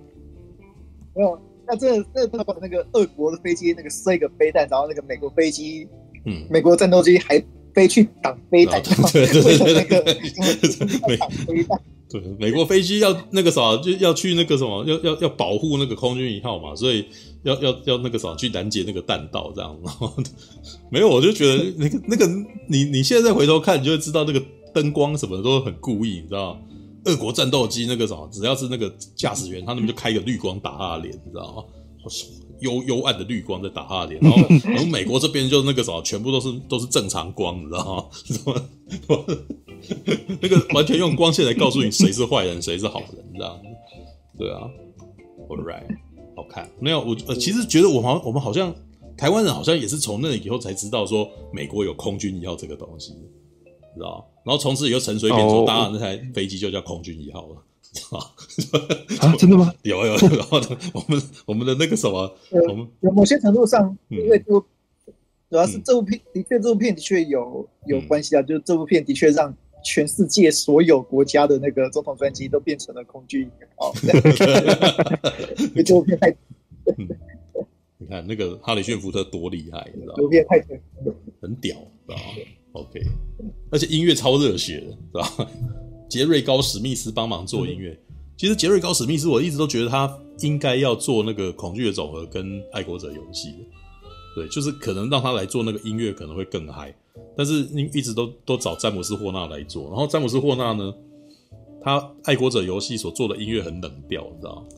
走那个苏格兰风的那个什么的音乐，然后他里面所做的音乐后来，因为那个应该要先介绍一下那个詹姆斯霍纳这个。这个作曲家，他是那个什么《铁达尼号》跟《英雄本色》的作曲家。那之前还做过《异形二》，知道？但是他有一个特色，他做的音乐基本上，他每次可能会为一部电影做出一个新主题。但是呢，在这个主题之外，他其他电影的主题会直接照搬来用，知道吗？所以呢，在艾尔在那个爱国者游戏里面呢，啊、你就会听到异形二的音乐，你会听到异形二的音乐突然间跑出来。对，那他帮爱国者游戏所发展出来的音乐呢，后来就直接被直接挪到了那个英雄本色去拿来用，你知道吗？对，对，所以你就是你，如果你你如果常常听他的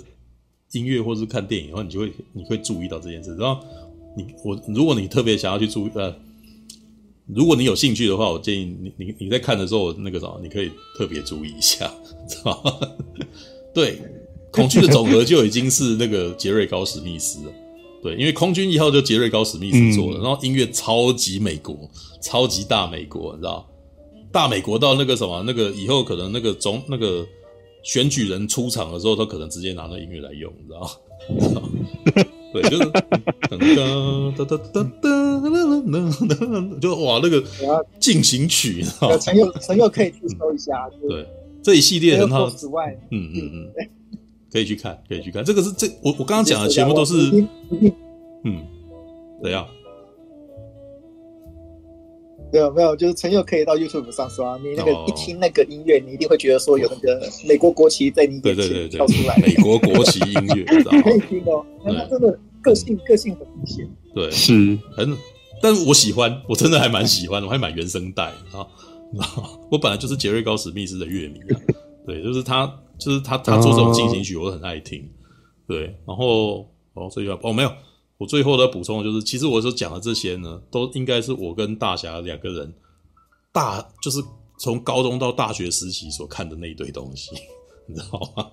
嗯，就是我们会去电影院看的东西啊。对，然后那也是原创电影的年代最后的几年，知道你哦，对啊，你你想看看，现在基本上都是一堆续集电影啊。那个时候，这些电影都还是那个什么原，就是这些原创是有机会出来的，对啊。OK，嗯，好吧，就是我花一点时间哦，没，哎、欸，我我我是不是没有讲你那个什么哦，杰克雷恩那个影集？哦，是，你要你要先讲你的感受吗？还是我我先？你先因为我然后可以讲你介绍整个剧情。好，你先嗯，哦，你讲一讲。我为什么会去看那个影集呢？就是杰克莱恩的影集，因为我其实一直对于。呃，谍报小说很有兴趣嘛，嗯嗯，然后谍报小说首先第一把交椅就是那个约翰勒卡雷，嗯、但是他基本上看小说比较好，嗯，然后再来就是呃，我觉得比较接近大众化的，可能一个就是伊恩弗莱明，就是零零七的作者了，啊、另外一个就是，对，另外一个就是汤姆克兰西，嗯、然后可是汤姆克兰西就像我刚刚讲的，我其实 你其实不喜欢看他的小说，看那时候看的嗯，哦对，小说看不下去，然后那时候看了也只觉得说，哎。那个恐惧的总和好像还不错，只是又又没有我想要看的那种谍报的感觉，你懂吗？啊，因为谍报你就是要看勾心斗角啊。那那时候我看到迫切的危机又没有 get 到，然后我看恐惧的总和又只有给我大场面。好，我就想说，哎，那还有一部新拍的杰克莱恩鬼影任务，就是克里斯潘演的，这个就算了吧。然后呢，我 对，好，我高中的时候去看，觉得说怎么这么无聊。嗯，然后到了大学的时候，我有点不甘心，想说啊，再拿出来看看好了，说不定会有不一样的况味。他还是那个什么，布莱、嗯、呃，就是那个雷神所有的导演导的、啊，嗯，导杀剧的导演。我想说，我应该可以再看出什么新的东西。结果再看了一次，还是觉得很无聊。那个那个，只能证明说那个没有办法用杀剧的方式来拍那个汤姆克兰西的东西。我真的只能这样讲。那个对他，他其实也没有用杀剧的方式拍。对他其实是有。嗯，有一点想要拍成不可能的任务，其实他又没有办法弄到那么厉害，这样。可是没有拍的，可是并没有拍的很精彩。就他抓不，他 get 不太到那种气氛呐。我真的觉得，就是他虽然是好的导演，他很他很会抓那个导演表演这件事情，但是那我觉得谍报电影的那种独特气场，他没有没有办法真的抓到。但是你看哦，我觉得他后来在拍的那个什么那个。呃，那叫什么？那个东方快车谋杀案啊？快车对，东方快车谋杀案，我觉得他也没有没有 get 到，知道？我真心觉得也没有 get 到，我觉得他没有 get 到，我真的觉得他就是一群人在那边讲话，你知道吗？然后到最后那个那个那个悬疑根本没出来，你知道吗？但是我真的觉得他就是因为觉得这 这，我真的就觉得他可能就是觉得这是有很多角色，然后于是这些角色每个人都有表达自己的那个，然后于是我有了机会可以去把它导出来，这样子。但是 找了那么多大堆头，那个那个那个悬疑感都没有啊！就是，哎、欸，名侦探柯南还可能比较悬疑一点，好不好？那个是怎么回事？你知道吗？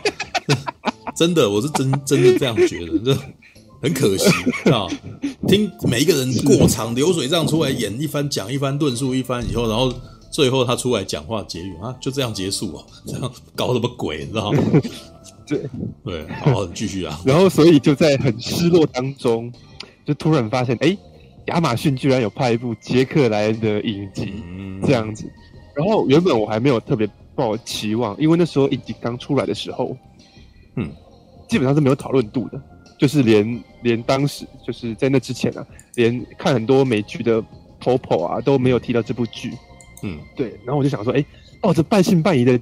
的的心态来看，对，嗯，那这部杰克莱恩是怎样的？他其实就有点。刚有讲到嘛，就是把杰克莱恩这个角色从原本冷战，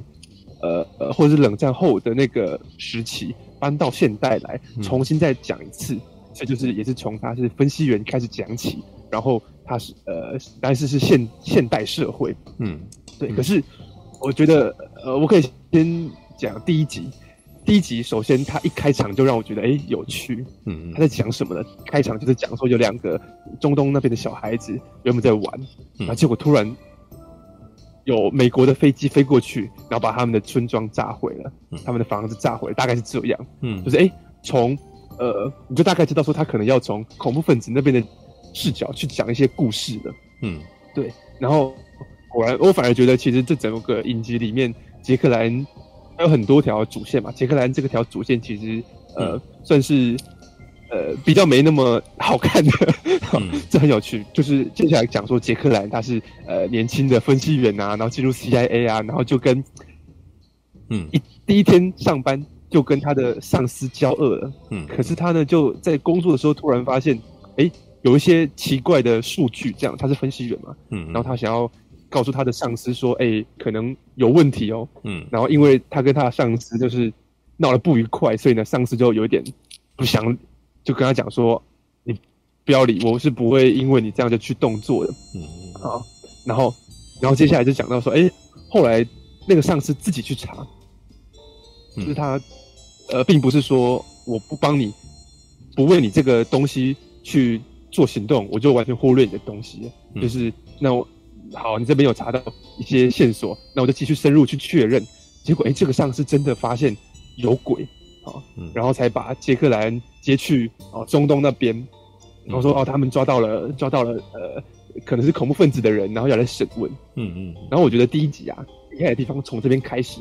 就是呃，你刚刚有提到嘛，说哎、欸，他们后来发现，哎、欸，原来那个真正的恐怖分子的头头，嗯，是怎样的？是假装自己是保镖，伪伪装在旁边。就等到他们把那个原本啊应该是假的老大的人 带去别的地方之后，那个房间只剩下杰克莱恩跟这个其实是真正的老大恐怖分子头头的这个人留下来。嗯嗯嗯。然后这时候他们俩就开始对话了。然后我我在看的时候，我就可以感受到那个那个戏剧张力出来了。就是这边是一个呃很有眼光、很厉害的恐怖分子的头头。嗯。然后他呢，看出杰克莱恩是一个厉害的角色。然后杰克莱恩虽然才刚初出茅庐，可是他已经察觉出这个人物不简单。嗯嗯。然后呢，你看他在第一集就已经让呃主角跟大反派交锋了。对，然后你知道说哦，接下来可能这个恐怖分子的头头会会盯着杰克杰克莱恩这个角色哦。啊、嗯，然后呢，他们的那个对决已经从第一集这边就开始了。嗯。然后接下来就是讲说，哦，原来他们恐怖分子已经有预料可能会被抓进来，所以他们呢已经有呃，算是有一些反制措施，他们放了暗桩。然后呢，所以呢，接下来就有一场戏是中东的恐怖分子，就是一大群人来开始进攻，攻打美国的在中东的军营。然后就是哎，第一集这这个才是影集而已，还不是电影哦，影集的第一集。好，文戏厉害之外，然后呢，动作呃，就是大场面就已经有那个恐怖分子过来，然后呢，拿火箭弹轰那个美国军，然后爆炸，然后突然有战争场面这样子，我那时候吓一跳，嗯、哇，这个影集的第一集就比《鬼影任务》那整部电影还要好看。哦，是，对，然后就接下来看下去。可是，哎，果然第一集它基本上只是有一点怎么讲？嗯，第一集是有一点呃吸引观众注意力，就哎，你看有有爆炸，哦，要不继续看下去啊？因为接下来开始就基本上是文戏，可是文戏基本上变就是我觉得是这部片最厉害的地方，它基本上有分四个支线，嗯，一个支线是在讲杰克莱恩他追查，嗯呃追查那个恐怖分子。如果各位知道杰克莱恩这个角色的话，他的背景其实是他是学金融的，然后呢，他追查恐怖分子的方式就是从金流，就是呢，呃，哪边有呃可能嗯可疑的那个大量的资金汇入什么地方，然后从那边去找出可能是什么是恐恐怖分子的资金在哪里，或者恐怖分子的资金来源从哪里来的，嗯，对，他就发现说，哎，怎么这个恐怖组织，因为他已经。见过恐怖分子的头头嘛？他就发现这个这个组织怎么资金来源、资金流动这么难难追查？他们到底是用什么方式啊来呃可能去维持他们的运作的？或者说他们的钱从哪里来？或者说他们的钱是怎么到他们的户头里面到他们手上的？嗯，然后接另外一边在讲说，呃，这边有另外一个小支线是有一个。那个美国有那种无人机的监控嘛，他们会监控全球，嗯，然后就讲说有一个士兵，他是专门开那个无人机，然后可能别人会下令给他说，哎，你轰炸这个地方，他就要开无人机去轰炸，然后就在一个小小的呃，可能军营里面小小的一个控制室里面，基本上就是树哥看过那个《天眼行动》嘛，里面就有这样的一群人，嗯，好，然后基本上这边的支线就是在在讲说，哎。当今天他的上司告诉他说：“嗯，你要去轰炸某一个目标。”可是这个士兵他自己的判断是，这边如果就是旁边可能有平民，或者说他认为这个不是该轰炸的目标，或甚至是他觉得这是可能是有问题的人，嗯，可是呢，他的上司不愿意给他授权，然后再讲说这个士兵他呃，在这个体制。下他非常的嗯觉得说正义无法得到伸张，这其实跟整个故事有呃，虽然好像表面上是一个不相关的支线，可它其实跟整个故事的怎么说呢？要讲的主旨有一个扣合，就是讲到恐怖分子这边的的这条线呢，其实它里面花很多时间在讲恐怖分子这边，就是讲说恐怖分子他们其实是一个中东的兄弟。然后就是我刚刚讲的第一集的一开头，嗯，他们因为美国的轰炸，然后家破人亡，嗯，然后其实这对兄弟呢，后来跑去，呃，就是以难民的身份到法国去，然后接受那边的人领养，嗯，然后开始在那边，他们可能读到大学，然后还学了金融，嗯，然后呢，想要在那边的银行找工作，可是呢，发现法国人超级歧视穆斯林，这样子，我那时候其实有一点想要问问苹果小姐说，是不是真的是这样？但总之剧里面就是这样演，就讲说法国那边的人完全无法接受穆斯林有正当的工作，然后甚至可能在路上你可能呃好像一喧哗就会被警察逮捕怎样的。嗯，然后这两个兄弟就突然觉得说我们在西方国家根本就不被当作是人，然后我们要打破这现状，所以他们才回到中东去组建他们的恐怖呃恐怖组织。嗯，然后他其实花了很。很长的篇幅在讲说他们在法国啊，在西方世界如何受到人家的歧视，然后呢，这些歧视才才导致他们哎、欸、变成恐怖分子。嗯，然后这这就跟我刚刚讲的那个开无人机的那个士兵的支线扣合了。他其实是在讲，哎、欸，我们好像呃，至少在九一一之后的几十呃的十年内，好像西方都觉得说穆斯林很坏啊，好，然后呢，西方世界是正义的一方啊。可是到我觉得可能整个西方世界一直要到最近的 IS 才，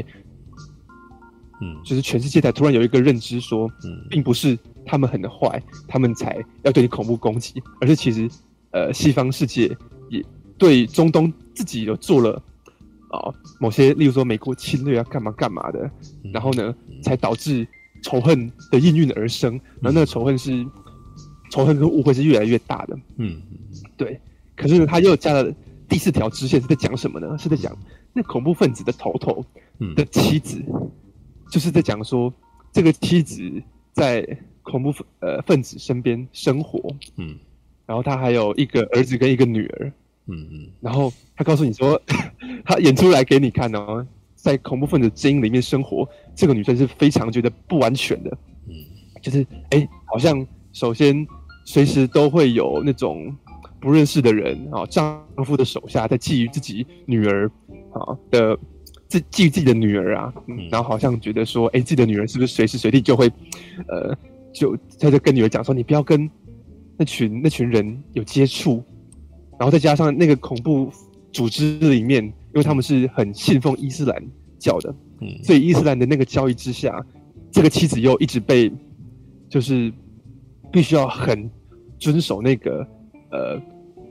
妇女的本分，就是那个传统的框架，嗯，好，然后她又觉得说丈夫在做的是一件很恐怖的事情，然后，然后甚至她。一直看着自己的儿子越来越跟她的丈夫一样，然后越来越好战，然后变得好像呃也要拿枪出去战斗了。所以呢，这个妻子就想办法要带着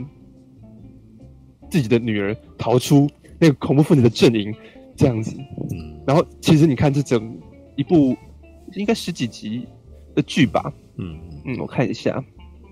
就是在八集的剧，然后就里面就有这样四条四条支线在走。嗯，好，然后。讲的就是讲说，哎、欸，嗯，这群后来杰克莱恩他的那个他跟上司去查案的时候，也发现，哎、欸，上司也是一个穆斯林，就是那个黑人，嗯，上司也是穆斯林，然后连这个上司自己都觉得说，我身为一个中情美国中情局的上司，但是因为我是穆斯林，然后呢，我在整个呃查案的过程当中，我也一直不断的受到歧视，人家看到他就觉得说，呃，穆斯林。对啊，然后另外一方面呢，这群恐怖分子又一直很紧迫的在做恐怖攻击啊，就是可能突然就哎呃，他们已经快要追查到资金来源了，然后已经快要追查到某起行动了，结果呢，后来他们可能追查太慢了，结果还是造成大量的伤亡，恐怖攻击就是呃成真了死了死了一堆人，嗯，好，那他们就要在这个。呃，有点算是说这个这个压力之下吧，嗯，好，一方面他们，而且杰克莱恩可能有的时候也觉得说，哎、欸，好像所谓的西方国家，就是我在为这个阵营战斗的时候，这个阵营也一直在不断的在做出我觉得好像不太对的事情。他其实是用了整个反恐的任务，然后呢，从两边甚至是可能多边的视角来去看，说，哎、你真的觉得恐怖分子？是完全是不好的吗？可是西方世界这边也是一直有不义的行为出现的。你看他从杰克莱恩这分析员啊，然后从一个呃所谓的国家力量的末端，就是一个开着无人机的士兵，然后讲说他觉得说他身为一个军人，然后他其实好像有点到最后是在为不义而作战的感觉。啊，该救的人不能救到，然后呢，一直去轰炸无辜的人，嗯，然后呢，从恐怖分子那边讲说，哎、欸，我对啊，我们一直被被你们欺负，那这样子我我把你们摧毁是很合理的，啊，我这我这个报复是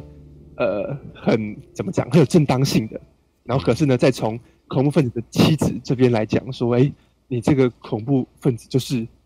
就是很糟糕，好，因为呢，你也许你的你反对西方的那个理念是对的。可是你在进行恐怖，呃，恐怖攻击的时候，然后你如何维持这个组织啊？其实又是成为了另外一种另外一种压迫。我会觉得说，哎、欸，你看，我原本期待的可能是呃比较嗯嗯，maybe 娱乐性的啦，或是比较可能跟跟我们无关的那种勾心斗角的的嗯的故事吧。例如说，我在看《沙丘》的那个小说的时候。嗯，可以知道吗？就是丹尼斯，就是那个最近要上映的《沙丘》嗯，啊，那本小说的时候，里面有勾心斗角，可是因为他讲的是一个遥远银河帝国里面，好的勾心斗角，所以来说就哎、欸、跟我无关。可是，在看杰克莱恩的时候，这个影集里面讲的就是现在正在发生的事情，包括 ISIS，然后甚至可能呃最近的嗯西方世界对于呃因为疫情的关系，对于亚亚裔的人的歧视，嗯。讲他基本上把整整个哎、欸，为什么会诞生恐怖分子？然后呢，呃把它浓缩在这个反恐的剧里面，我就觉得哎、欸、超级好看。嗯，对啊，所以所以你看到后面，你真的会觉得说，哎、欸，其实第一集的那个我觉得很、嗯、很厉害，但是你觉得还好的那个动作戏，其实只是有一点就是吊观众进来而已。他后来。嗯，一定是这样子的、啊。对，没有影集都一直都是这样子，影集一直以来都应该是会以文戏为主角，像要像反恐任务二十四那样子，那个什么动作戏串场，那个真的现在比较不太容易出现，因为那我我其实觉得那有点是在二两千年初期的那种那种影集大战，你知道吗？那个时候其实有点，那那个有点点火了，就是大家都在拼了命的那个什么拍高成本的影集。对，权力的游戏也大概在那个东西的末期拍出来的、哦，对啊，嗯，OK，是啊，因为我自己看反恐任务的时候，老实说，嗯，那个对每一集都很紧张，没错，然后那个事件是马不停蹄的一件接一件这样子，嗯，可是至少至少我那时候在看的时候，我就觉得说啊，有点疲乏，你知道吗？哦、就他没有，他并没有停下脚步来。来讲说这是怎么回事，就是一直发生事情，嗯、然后这个主角就要一直跑来跑去，哦啊、然后女儿又干嘛去了？那他要救女儿，是对，我就觉得哎、欸，好像至少我觉得杰克兰这个影集的步调比较符合我吧。嗯、就是说，他虽然也是有那个查案啊，然后呢，嗯、甚至里面会有一些偶尔有些枪战或是爆炸场面干嘛的，可他其实是用这些人他们呢在查案的时候，或是说那个恐怖分子在筹划呃。恐怖攻击的时候，他要联络这些人呐、啊，然后身边，然后这些人又在他又在他的生活里面，嗯，他是一起生活在一个可能堡垒里面，跟这群恐怖分子头头跟恐怖分子的手下生活在一起的时候，他用这些呃文戏想办法去勾勒出他要讲的那个 那个核心，嗯，好，我就觉得说，哎、欸，那整个故事就看起来就很精彩啊。对啊，其实上次上次柱哥不是有讲说啊，怎么那个文青看看魔戒就在讲说什么工业革命有的没的，对，但是但是对我来说就是这样啊，因为当这件事情突然当我在看剧情的时候，对我来说是有有意义的，嗯，好，那当我知道他为什么要这样演的时候，对我来说那就是一个娱乐性或是勾起我兴趣的东西了。当我知道说，哎，今天开始要去讲中东人他们受到歧视，然后他们变成恐怖分子，我知道你背后有一个。呃，可能我想要去讲西方世界的歧视问题的时候，嗯，哎，我突然就有兴趣了。然后我知道你要干嘛，或是我知道你接下来可能要要怎么演下去。嗯，对啊，没有啊，这个我倒是同意啦。所以我我就马上推荐。对，嗯，因为你现在讲的东西是比较那个什么直接的，在讲他们那个什么的种族问题嘛。对啊，所以其实很多很，其实近年来的很多那个什么谍报题材片。他们其实都会提到这个所谓的那个什么，对，美国人欧洲观点、欧美观点，然后在中东那边所造成的问题。对，不过好，不过诶，是，我觉得比较有趣的，因为我现在只看了那个什么杰克莱恩的那个试播集而已，基本上其实他跟。汤姆克兰西所写的那个东的故事的那个架构已经差非常非常多了，因为本来汤姆克兰西要写的是没错没错，因为本来汤姆克兰西一直热衷于描述的一直都是美苏的那个角力问题，你知道吗？他会呃，所以他有写出一些那种很有名的角色，嗯、比如说像奈那个奈莫若夫这个角色，这个这个角色其实有出现在那个什么《恐惧的总和》里面，对，就是。里面有一个那个后来跟杰克雷恩事实上有关联的一个角色，俄国那边的一个高官。嗯，对，那呃，杰克雷恩在早年其实是有研究他的，所以后来就是会知道一些事情，就是会会比较了解他的一些一些情报，所以有办法把一些呃就会变得跟他沟通这样的。所以美术的角力一直以来在那个汤姆克兰西的小说里面就是很很重的琢磨，啊。反正在应该是说这个是年代问题，在八零年代的时候，他他写的东西其实他反而那个中东问题不是他会特别去写的，他不会写到那么多了。虽然他偶尔还是会写，就是像《恐惧的总和》里面就是中东的问题，对那个，而且那个时候故事是在还是在写说以色列跟那个什么，呃，应该是巴勒斯坦那边其实要要和解之类的，对。那可是哦，对那个，但是应该应该是说在。中东问题事实上是在九一过后又变成新的新的世界问题嘛。对，在这之前虽然也不是说没有，嗯、但是那个啥，可能它可能是很多问题的其中一个问题。对，但是在九一一之后，九 在九一一以后，中东问题变成一个很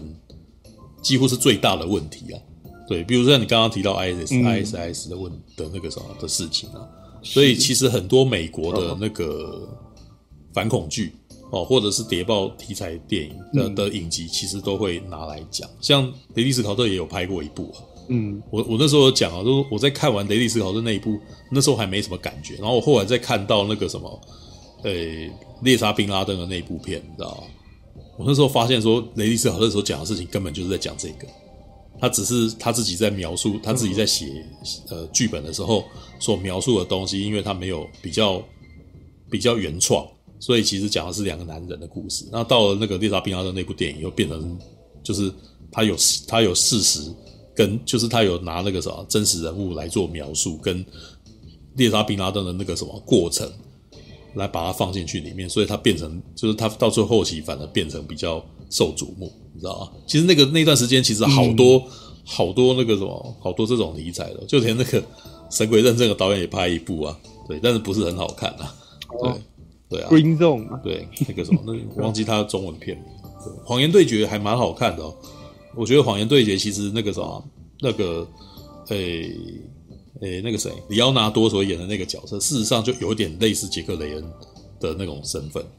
有一点，他他他其实对于 他其实对于中东人是有一点同情的这样子。然后另外一边那个什么，嗯，罗素克洛所演的那个角色是一个比较冷冷血的一个人啊，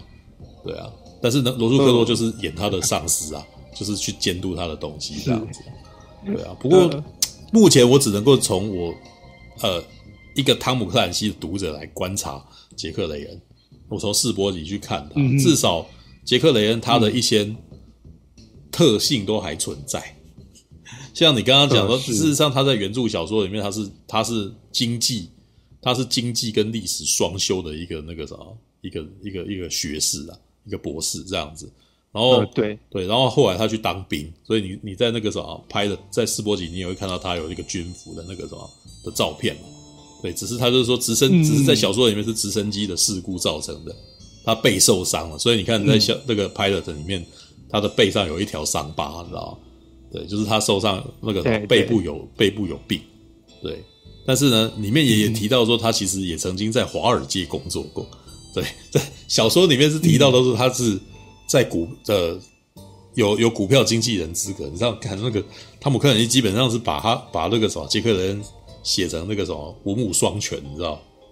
又当兵，然后又加入海军陆战队，然后又经济历史博士。然后他还会玩股票，我干的超厉害，你知道吗？会赚钱也会打架，你知道吗？这种，呃呃，就基本上有点那个啥，呃，但是我其实觉得汤姆克兰西在写这个角色的时候，有点把，他等于是把杰克莱恩写成一个白领超级英雄，你知道吗？就是他、嗯、他是坐办公室的，因为他里面讲说是坐那个什么 behind the desk 有没有？是坐办公室的，有没有？他是他是嗯。在在你你你如果注意到恐惧的总和跟那个杰克雷恩鬼影任务，它都有一个特性，本来是分析员，本来是坐在办公室后面，被硬拖到前线去，你知道？然后这时候、欸、对对，然后这时候就会有很多他的紧张的描述，知道？就是他他后慌乱，嗯，然后那个时候，觉得那个时候被好像那个时候鱼被丢到那个路上的那种感觉，你知道？但是呢。接下来就会有一有一段快速适应的时间，那接下来就变得比较厉害，但是在厉害当中还 还不得不就是会不时不时会有一些他的紧张，会有他的慌乱，还是会会会掺杂在里头这样子。对，这这一点应该就是可能是杰克雷恩，就是如果你让他从新人开始讲起的话，每次都要讲的事情。对啊，那啊对对，但是我我我只能说我个人其实真的比较喜想要再看到他。涉入高层就已经当那个什么长官的时候的那种勾心斗角，因为因为到目前为止真的只有迫切危机有演出来而已。对，那孔雀总和就因为那个什么主角又回到了，又变成年轻菜鸟了嘛，对啊，所以就就没有那种就就又没有那种勾心斗角了，对啊，其其实这个真的反而在反恐任务里面比较有一点点啊，对，只是只是那个什么贾库鲍鲁那个杰克保尔，我我一直很喜欢那个日本人念他，你知道？你知道杰克保尔这个角色他在日本超级红，知道？那个、uh. 那个那个什么基佛苏德兰啊，那一段时间在日本超超红，红到那个很多漫画家跟那个什么动画都喜欢拿那一段，都喜欢做那个分割画面，你知道？连综艺节目都会就就就做那个什么，就就会扮演短剧，说这时候杰克保尔进来的时候会发生什么事，知道吗？然后然后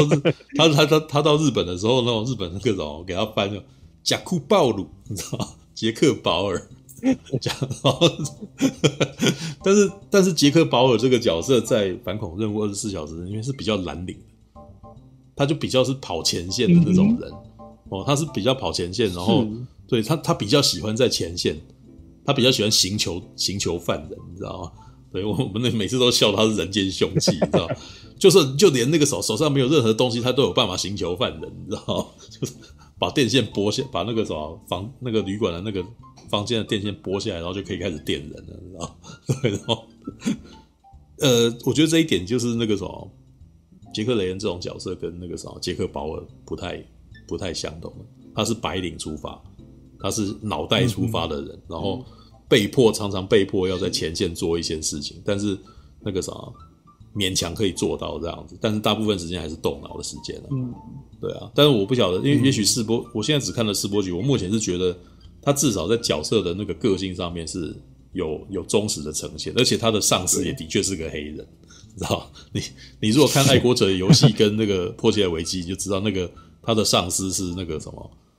达斯维德的配音员演的，詹姆斯·厄尔琼斯演的，知道吗？哦，对，所以我每次看的时候都觉得有点好笑。哇、哦、靠，韩索罗跟他的女那个啥，跟他跟他岳父，你知道吗？黑武士，黑武士跟他女婿，然后在中情局，你知道吗？看，花的黑，看这样美国还不，所以美国当然会赢啊，是吧？好了。接下来就对，接下来就可能要再看以后的故事，因为我其实觉得接下来听你这样讲，我其实觉得杰克雷恩的故事是有点魔改的，知道？他有点魔改，就是是是是，对，因为他大概已经只保留了杰克雷恩的身份，但是他故事是重写的，对啊，对他故事其实有点像是那种类似反恐危机的那样子的东西。对，只是哎、欸，对，其实你要看的那种政治角力啊，嗯、这部片比较没有，基本上这部片就是他要追查恐怖分子。嗯嗯嗯嗯，对，基本上杰克兰这条线就是这样。那那那就是比较可惜，因为其实以哎汤姆克兰西的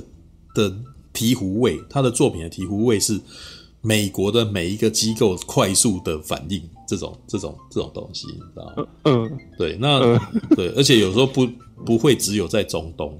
他可能会一下子英国，一下欧洲，一下德国，一下美国，这样、嗯，一下日本，这样，然后每个部分的中情局干员都会有一些事情，然后最后串在一块，这样子。对，那个我其实觉得那个、嗯、那个是汤姆克兰西的特色，他的格局会很大。对啊，不过也没关系，反正杰克人他的试播集是不难看的，所以我可能还是会继续继续看下去，这样。嗯，对、啊，哎呦，比火神的眼泪好。对，比火神的眼泪好。那当然他废话。All right，OK，okay. 好吧，好啦，那个啥，差不多啦，两点，两点十三分。今天，今天，今天算早了，我不要再讲到四点了，太恐怖了。对，All right，好了，时间差不多了哦。那个啥，希望大家疫情底下有陪伴到你们。看，好啦，All right，那个什么，你们你们最近在干嘛？你们最近就真的就待在家里面了？对呀、啊，在家里读书啊！哎呀，读书怎么读书？家里面对，没有。我觉得大家最近那个什么电影推荐写的不少，对啊，对。哦，嗯，对。哎，大侠还可以工作吗？现在那个身上没什么大的事情在做，哦，所以你就只能嗯，只能吃存款了，这样子是吗？没有啊，我我现在也是在家工作，然后那个什么，哦，对啊，也没有办法太多东西。哎，大家哇，加油吧！对，没有，我其实觉得那个什么，接接下来会有报复性的那个，希望这赶快结结束以后会有报复性的那个什么回缩，对，好吧。是的，希望是如此。对，但是，对啊，因为 因为我觉得我自己都已经快熬不住了。我我我觉得我已经够宅了，但是我其实还是还待不住家里面。我每天还是要以去买食物为名，还是出去想要走一圈这样。但是你知道，在现在这个时间点，你走出去也没什么可以玩的啦，因为玩的东西全部关起来了，知道吗？真的是 全台湾 全民坐牢，知道？基本上真的是这样子，全民坐监呢。我你得嗯，怎样？我我我算是蛮珍惜那个，嗯，去去买东去买一些食品材料的时候了。对啊，我也超珍惜的，我都会抓到那个时间出去走一走，这样子。啊，好吧。对对对。好啦，但是大家还是要小心，出门戴口罩哦。那个什么，大家小心点哦。OK。啊，不过促兄，你那个戏子好像不是什么严重区域啦。没有，我们我们我们家附近有那个，我们家附近有。对，那个我们附近有戏子附近就有一间那个那个什么办公大楼啊，然后办公大楼那个什么最近就有传出，就是有有人有人中标，对。那每次有人中标的时候，都会传对。传警告来啊！传警告，他们就立刻消毒。远远东远东那几栋哦。是啊，是啊，是啊，对啊，离我离我家不到那几百公尺而已啊。对啊，也有很多人是在那边工作的啊，也有很那个我我相信这边应该有不少人是在那边工作。对啊，好吧，大家小心点。对，那个什么，最近才传出一个最年轻的那个什么患者过世，三十六岁。对啊，哎呦。对，这时候你看，我都已经四十一了，那个时候有点危险，要小心。我的年纪啊，哦啊，你这么年轻呢？啊，你年轻，你都已经，你已经那个 什么意思啊？哦，靠北，我没有说什么干，什么是陈佑讲的，不是我讲的，你知道吗？对，哦，留言有人讲，三十六岁还很年轻啊。对，三十六岁很年轻，对，三十六岁还很年轻。对啊，对我来说你们都中年啊。留言有人说那个三个月后你就习惯，他已经这样一年多了啊，好吧。啊，嗯，有有人留言说他已经这样一年多，对，多啦，嗯，好吧，对啊，苹果小姐应该也是一，苹果小姐不是你打疫苗啊？你不是打了疫苗啊？可是打了疫苗也不是完全不会中哎，打了疫苗只是你的致死率比较低而已，或是感染之后症状比较不严重，所以就算就算台湾真的有疫苗进来了，好像大家还是不能出门。我比较好奇，是我真的里面有抗。我回台湾验一下，看有没有抗体。哦，你就去验一下。不过回台湾那个什么，目前本来是比较危险的状态。对对啊，现在不能回台湾，不要随便回台湾。你知道那个现在，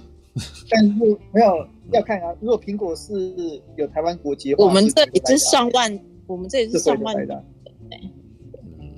没有了。台湾就是台湾就是终于发生这件事情，所以全民开始感到这件事情接近了。要不然在之前，在之前都有一种这事不是我的事的的一个，哎，对对对，远方的安心的感觉，知道这种假象，知道？对，这就是所谓，这就是苹果常常在所谓讲说台湾人过得太安逸这种批判，知道？对，哦，因为这个时候你是近在咫尺的那个几万例在你旁边这样子啊，对不对？对啊，我们我们是应应该是说我们是第一刚刚开始接触到这件事情。对，好吧，嗯嗯，好吧。我们每天是有人死上百人啊，嗯，对，所以不过不过即使是这样子，欧洲也差不多要解封了嘛。对，我看到西班牙那些都已经解封出来了，已经解封了。对啊，所以他们都死几百人没关系，这样是吗？对他们来说没有啦，他们他们的观点就是不是，他们就是疫苗打下去以后就是。呃，他们也不能够撑这么久了。老实说，我一直都觉得这种封闭的情况，其实对于经济影响实在太大。很多人，很多人会没有工作，欸，哎，你知道这种事情到最后，到最后的问题就是你到底是要病死还是要饿死，你知道吗？对啊，所以他们现在只要疫苗有办法有有一个名义上的疫苗可以解决的话，那个经济活动就一定要重开啊。我觉得其实是是是不奇怪啊。管那个我们不太管什么死亡数据这些东西，因为，因为他们是他们是就是只要打疫苗，他们就觉得就 OK 了，就是，嗯，就是我已经做了，就是一个防疫，就是就是我已经做了该做的事，对，要不然接下来听天由命，嗯，因为我我是有固定在听那个感染科医生的那个他们的 podcast 啊，他们说那个有打疫苗，有打疫苗的话，至少都最少会有七成防护力了。嗯，七成防护力，就看你要不要那七成。对，不一定，但是你有七成的防护力，要不要？嗯，但是但是现在我是七成跟一成防护力跟零防护力，那一定是七成比较好。对啊，对，这这很简单，不要铁齿啊，什么 就。不一定，你不一定，但是那个有七成还是有可能那个什么，还是有可能防掉的，对啊。哎，不过没有啦，不过台湾反正你们就是保持